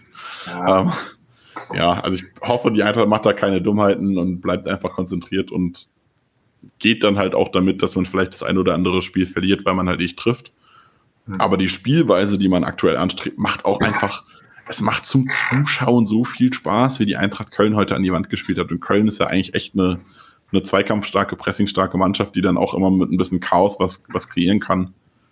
Ähm, wie die Eintracht das wirklich komplett ausgenommen hat, das war schon sehr, sehr nice. Also hat mir als Frankfurt-Fan Taktikliebhaber unfassbar viel Spaß gemacht. So ein bisschen dagegenhalten würde ich schon. Das, ich fand schon auch, Köln hat ähm, hat gerade in den ersten 60 Minuten schon nicht schlecht dicht bekommen, also dass es da dann nicht die ganz großen Chancen für Frankfurt gab. Und wie gesagt, wenn man die Kader vergleicht, ist es halt himmelweiter Unterschied. Da ja, auf jeden Fall, so natürlich. Ziemlich ähm, begeistert, wie Baumgart das hinbekommt. Und dann hat man aber schon gemerkt, dass irgendwie Köln auch nicht so ganz die Kraft hat. Also ich fand dann spätestens ab Minute 75 haben die die Räume halt einfach nicht mehr zubekommen. Und da dachte ich, das wären lange 75 Minuten, deswegen können die mit dem 1-1 schon sehr zufrieden sein. Ähm, ich glaube, wenn das Spiel nochmal 10 Minuten länger gedauert hätte, ähm, dann wäre es noch ganz gekippt. Aber Vor allem, weil der Elfmeter ja auch 100% geschenkt war. Also es ja, war ja, keine stimmt. sinnvolle Torchance und man hat sich selbst nichts kreiert. Also stimmt. ja. Ähm, Wir haben halt Probleme im Tore schießen, sowieso. Ja. Spiel, auf das ich noch eingehen würde, äh, ist Gladbach-Bayern. Bayern mhm. hat zum ersten Mal seit fünf Spielen wieder gegen Gladbach gewonnen. Ja. Ähm, das ein bisschen glücklich auch im, hinten raus, weil man dann irgendwie doch spät erst getroffen hat. Mhm. Äh, in der 87. durch eine Ecke von Joshua Kimmich. Ja, äh, fand aber im Spiel, ähm, Kimmich hat zweimal Goretzka gefunden, der am Tor vorbeigeköpft hat bei seinen Ecken. Also es waren drei mhm. Abschlüsse und Tell ausgerechnet für Goretzka eingewechselt. Das heißt wahrscheinlich auf derselben Position auch im, im Standardplan gewesen. Mhm. Derselbe Standardrolle eingenommen. Kimmich hat ihn wieder gefunden und der hat halt den Ball im Netz versenkt. Ähm, das fand ich mhm. spannend zu sehen. Ähm, bei Gladbach äh, Moritz Nikolas gespielt im Tor, weil Jonas Omlin was an der Schulter hat. Und ich bin sehr großer Moritz Nikolas-Fan. Ähm, mhm. So ein bisschen wie Engelhardt, also so eine ähnliche Story.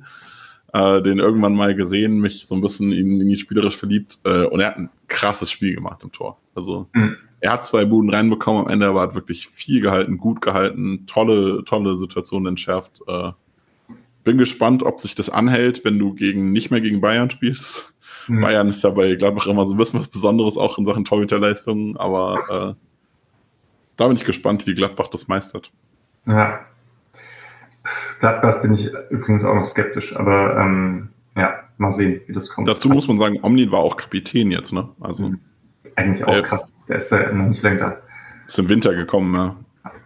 Aber er war ja schon seit einem Monat, war der schon der Antreiber auf der Mannschaft als Torwart. Also der ist eine krasse Persönlichkeit. Guter mhm. Transfer von Gladbach. Ja, ja, schon. Ja. Ähm, okay, ich muss jetzt kurz nochmal den Schritt zurück machen ähm, zum Spieler des Spiels. Nee, das machen wir danach, später. Also genau, die Tipps kommen ja noch. Äh, und dann machen wir Spieler des Spiels. Das hätten wir vorher. Ähm, Habe ich das vergessen. Äh, aber lass uns nochmal kurz rüber zu Dortmund gehen. Also, es gibt jetzt eine Länderspielpause und danach spielt Freiburg zu Hause gegen Dortmund? Nee, ich glaube auch. Ja, doch, ich glaube zu Hause, ja. Also jetzt hat man ja auswärts gespielt, aber ja. irgendwie hatte ich auch so im Kopf, dass man trotzdem. Ähm, Dortmund hat ja auch zu Hause gespielt gegen Heidenheim, ja. also ja. Okay. Ja, genau. Also in Freiburg. in Freiburg gegen Dortmund, die aktuell halt wirklich nicht gut drauf sind. Freiburg ist aber auch noch nicht so ganz angekommen. Boah, und Dortmund ist halt echt oft packen die gegen Freiburg schon ganz gute Spieler aus. Äh, Jule Brandt ist da ein Kandidat. Hm, ja, mal sehen. Ich kann es aktuell noch nicht so richtig sagen. Ich meine, der Kader ist ja immer noch gut. Klar haben die so ein bisschen Probleme im Zentrum und sowas. Aber äh, so ganz safe bin ich da jetzt nicht. Also ich würde schon sagen, dass Dortmund da trotzdem noch recht hoher Favorit gegen Freiburg ist. Gerade so wie Freiburg aktuell spielt. Es ist halt so ein bisschen, gerade auch mit dem Seitentrend aktuell. Ähm, Brandt hat die ersten Spiele auf dem Flügel gespielt und es lief er hat immer noch individuell gut gespielt, das lief für Dortmund nicht. Gegen Heidenheim hat er zentral gespielt und es lief sehr gut, eigentlich im Spiel mit Ball. Wurde dann auf den Flügel geschoben und dann ging es wieder bergab. Ähm, ich glaube, Brandt als linker Flügelspiel, äh, linker zentraler Spieler bei Dortmund ist genau die Problemposition des SC aktuell gegen mhm. ein Dreier-Mittelfeld. Oh, ich hoffe, ich hoffe, Streich überlegt sich was dafür. Das, das könnte, glaube ich, böse enden, wenn er das nicht tut. Also ich schätze Streich so ein, dass er es hinkriegt, ähm, da sich dafür eine Lösung überlegt und dann mal schauen, wie es halt funktioniert. Ich glaube, davon hängt viel ab, ob Freiburg schafft, Brand halt so ein bisschen aus dem Spiel zu nehmen, weil der momentan schon, also Dortmund hat Probleme, aber Brand ist der, der halt schon in der, in, in der letzten Saison komplett alles organisiert hat und diese Saison halt immer noch. Und wenn was geht, dann über ihn. Ja, Brand löst halt auch die Probleme auf jeden Fall. Ähm, ja, ich meine, Freiburg unterstreiche, es ist schon auch typisch, dass wenn die mal eine ordentliche Klatsche bekommen haben, dass dann, dann knallt halt irgendwie zwei Wochen lang und dann geht Freiburg wieder ein bisschen zurück zu den Basics und macht ein defensiv solides Spiel. Ähm, holt es dann irgendwie so ein 1-1 oder so. Das wäre, würde mich jetzt gar nicht überraschen. Aber ja, naja, okay. Sehen wir einfach mal. Ich meine, in zwei Wochen kann ja viel passieren. Ich rechne jetzt trotzdem damit, dass Dortmund dann in Freiburg 1 zu 2 gewinnt. Das äh, wäre mein Tipp. Was würdest du denn sagen? Boah, ich weiß gar nicht. Eigentlich ähm, würde ich gerne auf Freiburg tippen. Mir wurde gesagt, immer wenn ich auf Freiburg tippe, läuft schlecht. Ähm, ja, doch. Also ich bin, ich glaube, ich bin bei einem Freiburg-Sieg. Gib mir ein 1 zu 0 oder so. Freiburg, mhm. äh, Freiburg viel am Mauern und dann doch irgendwie über einen Standard, weil ja Dortmund auch nicht so, so gut ist bei Standards.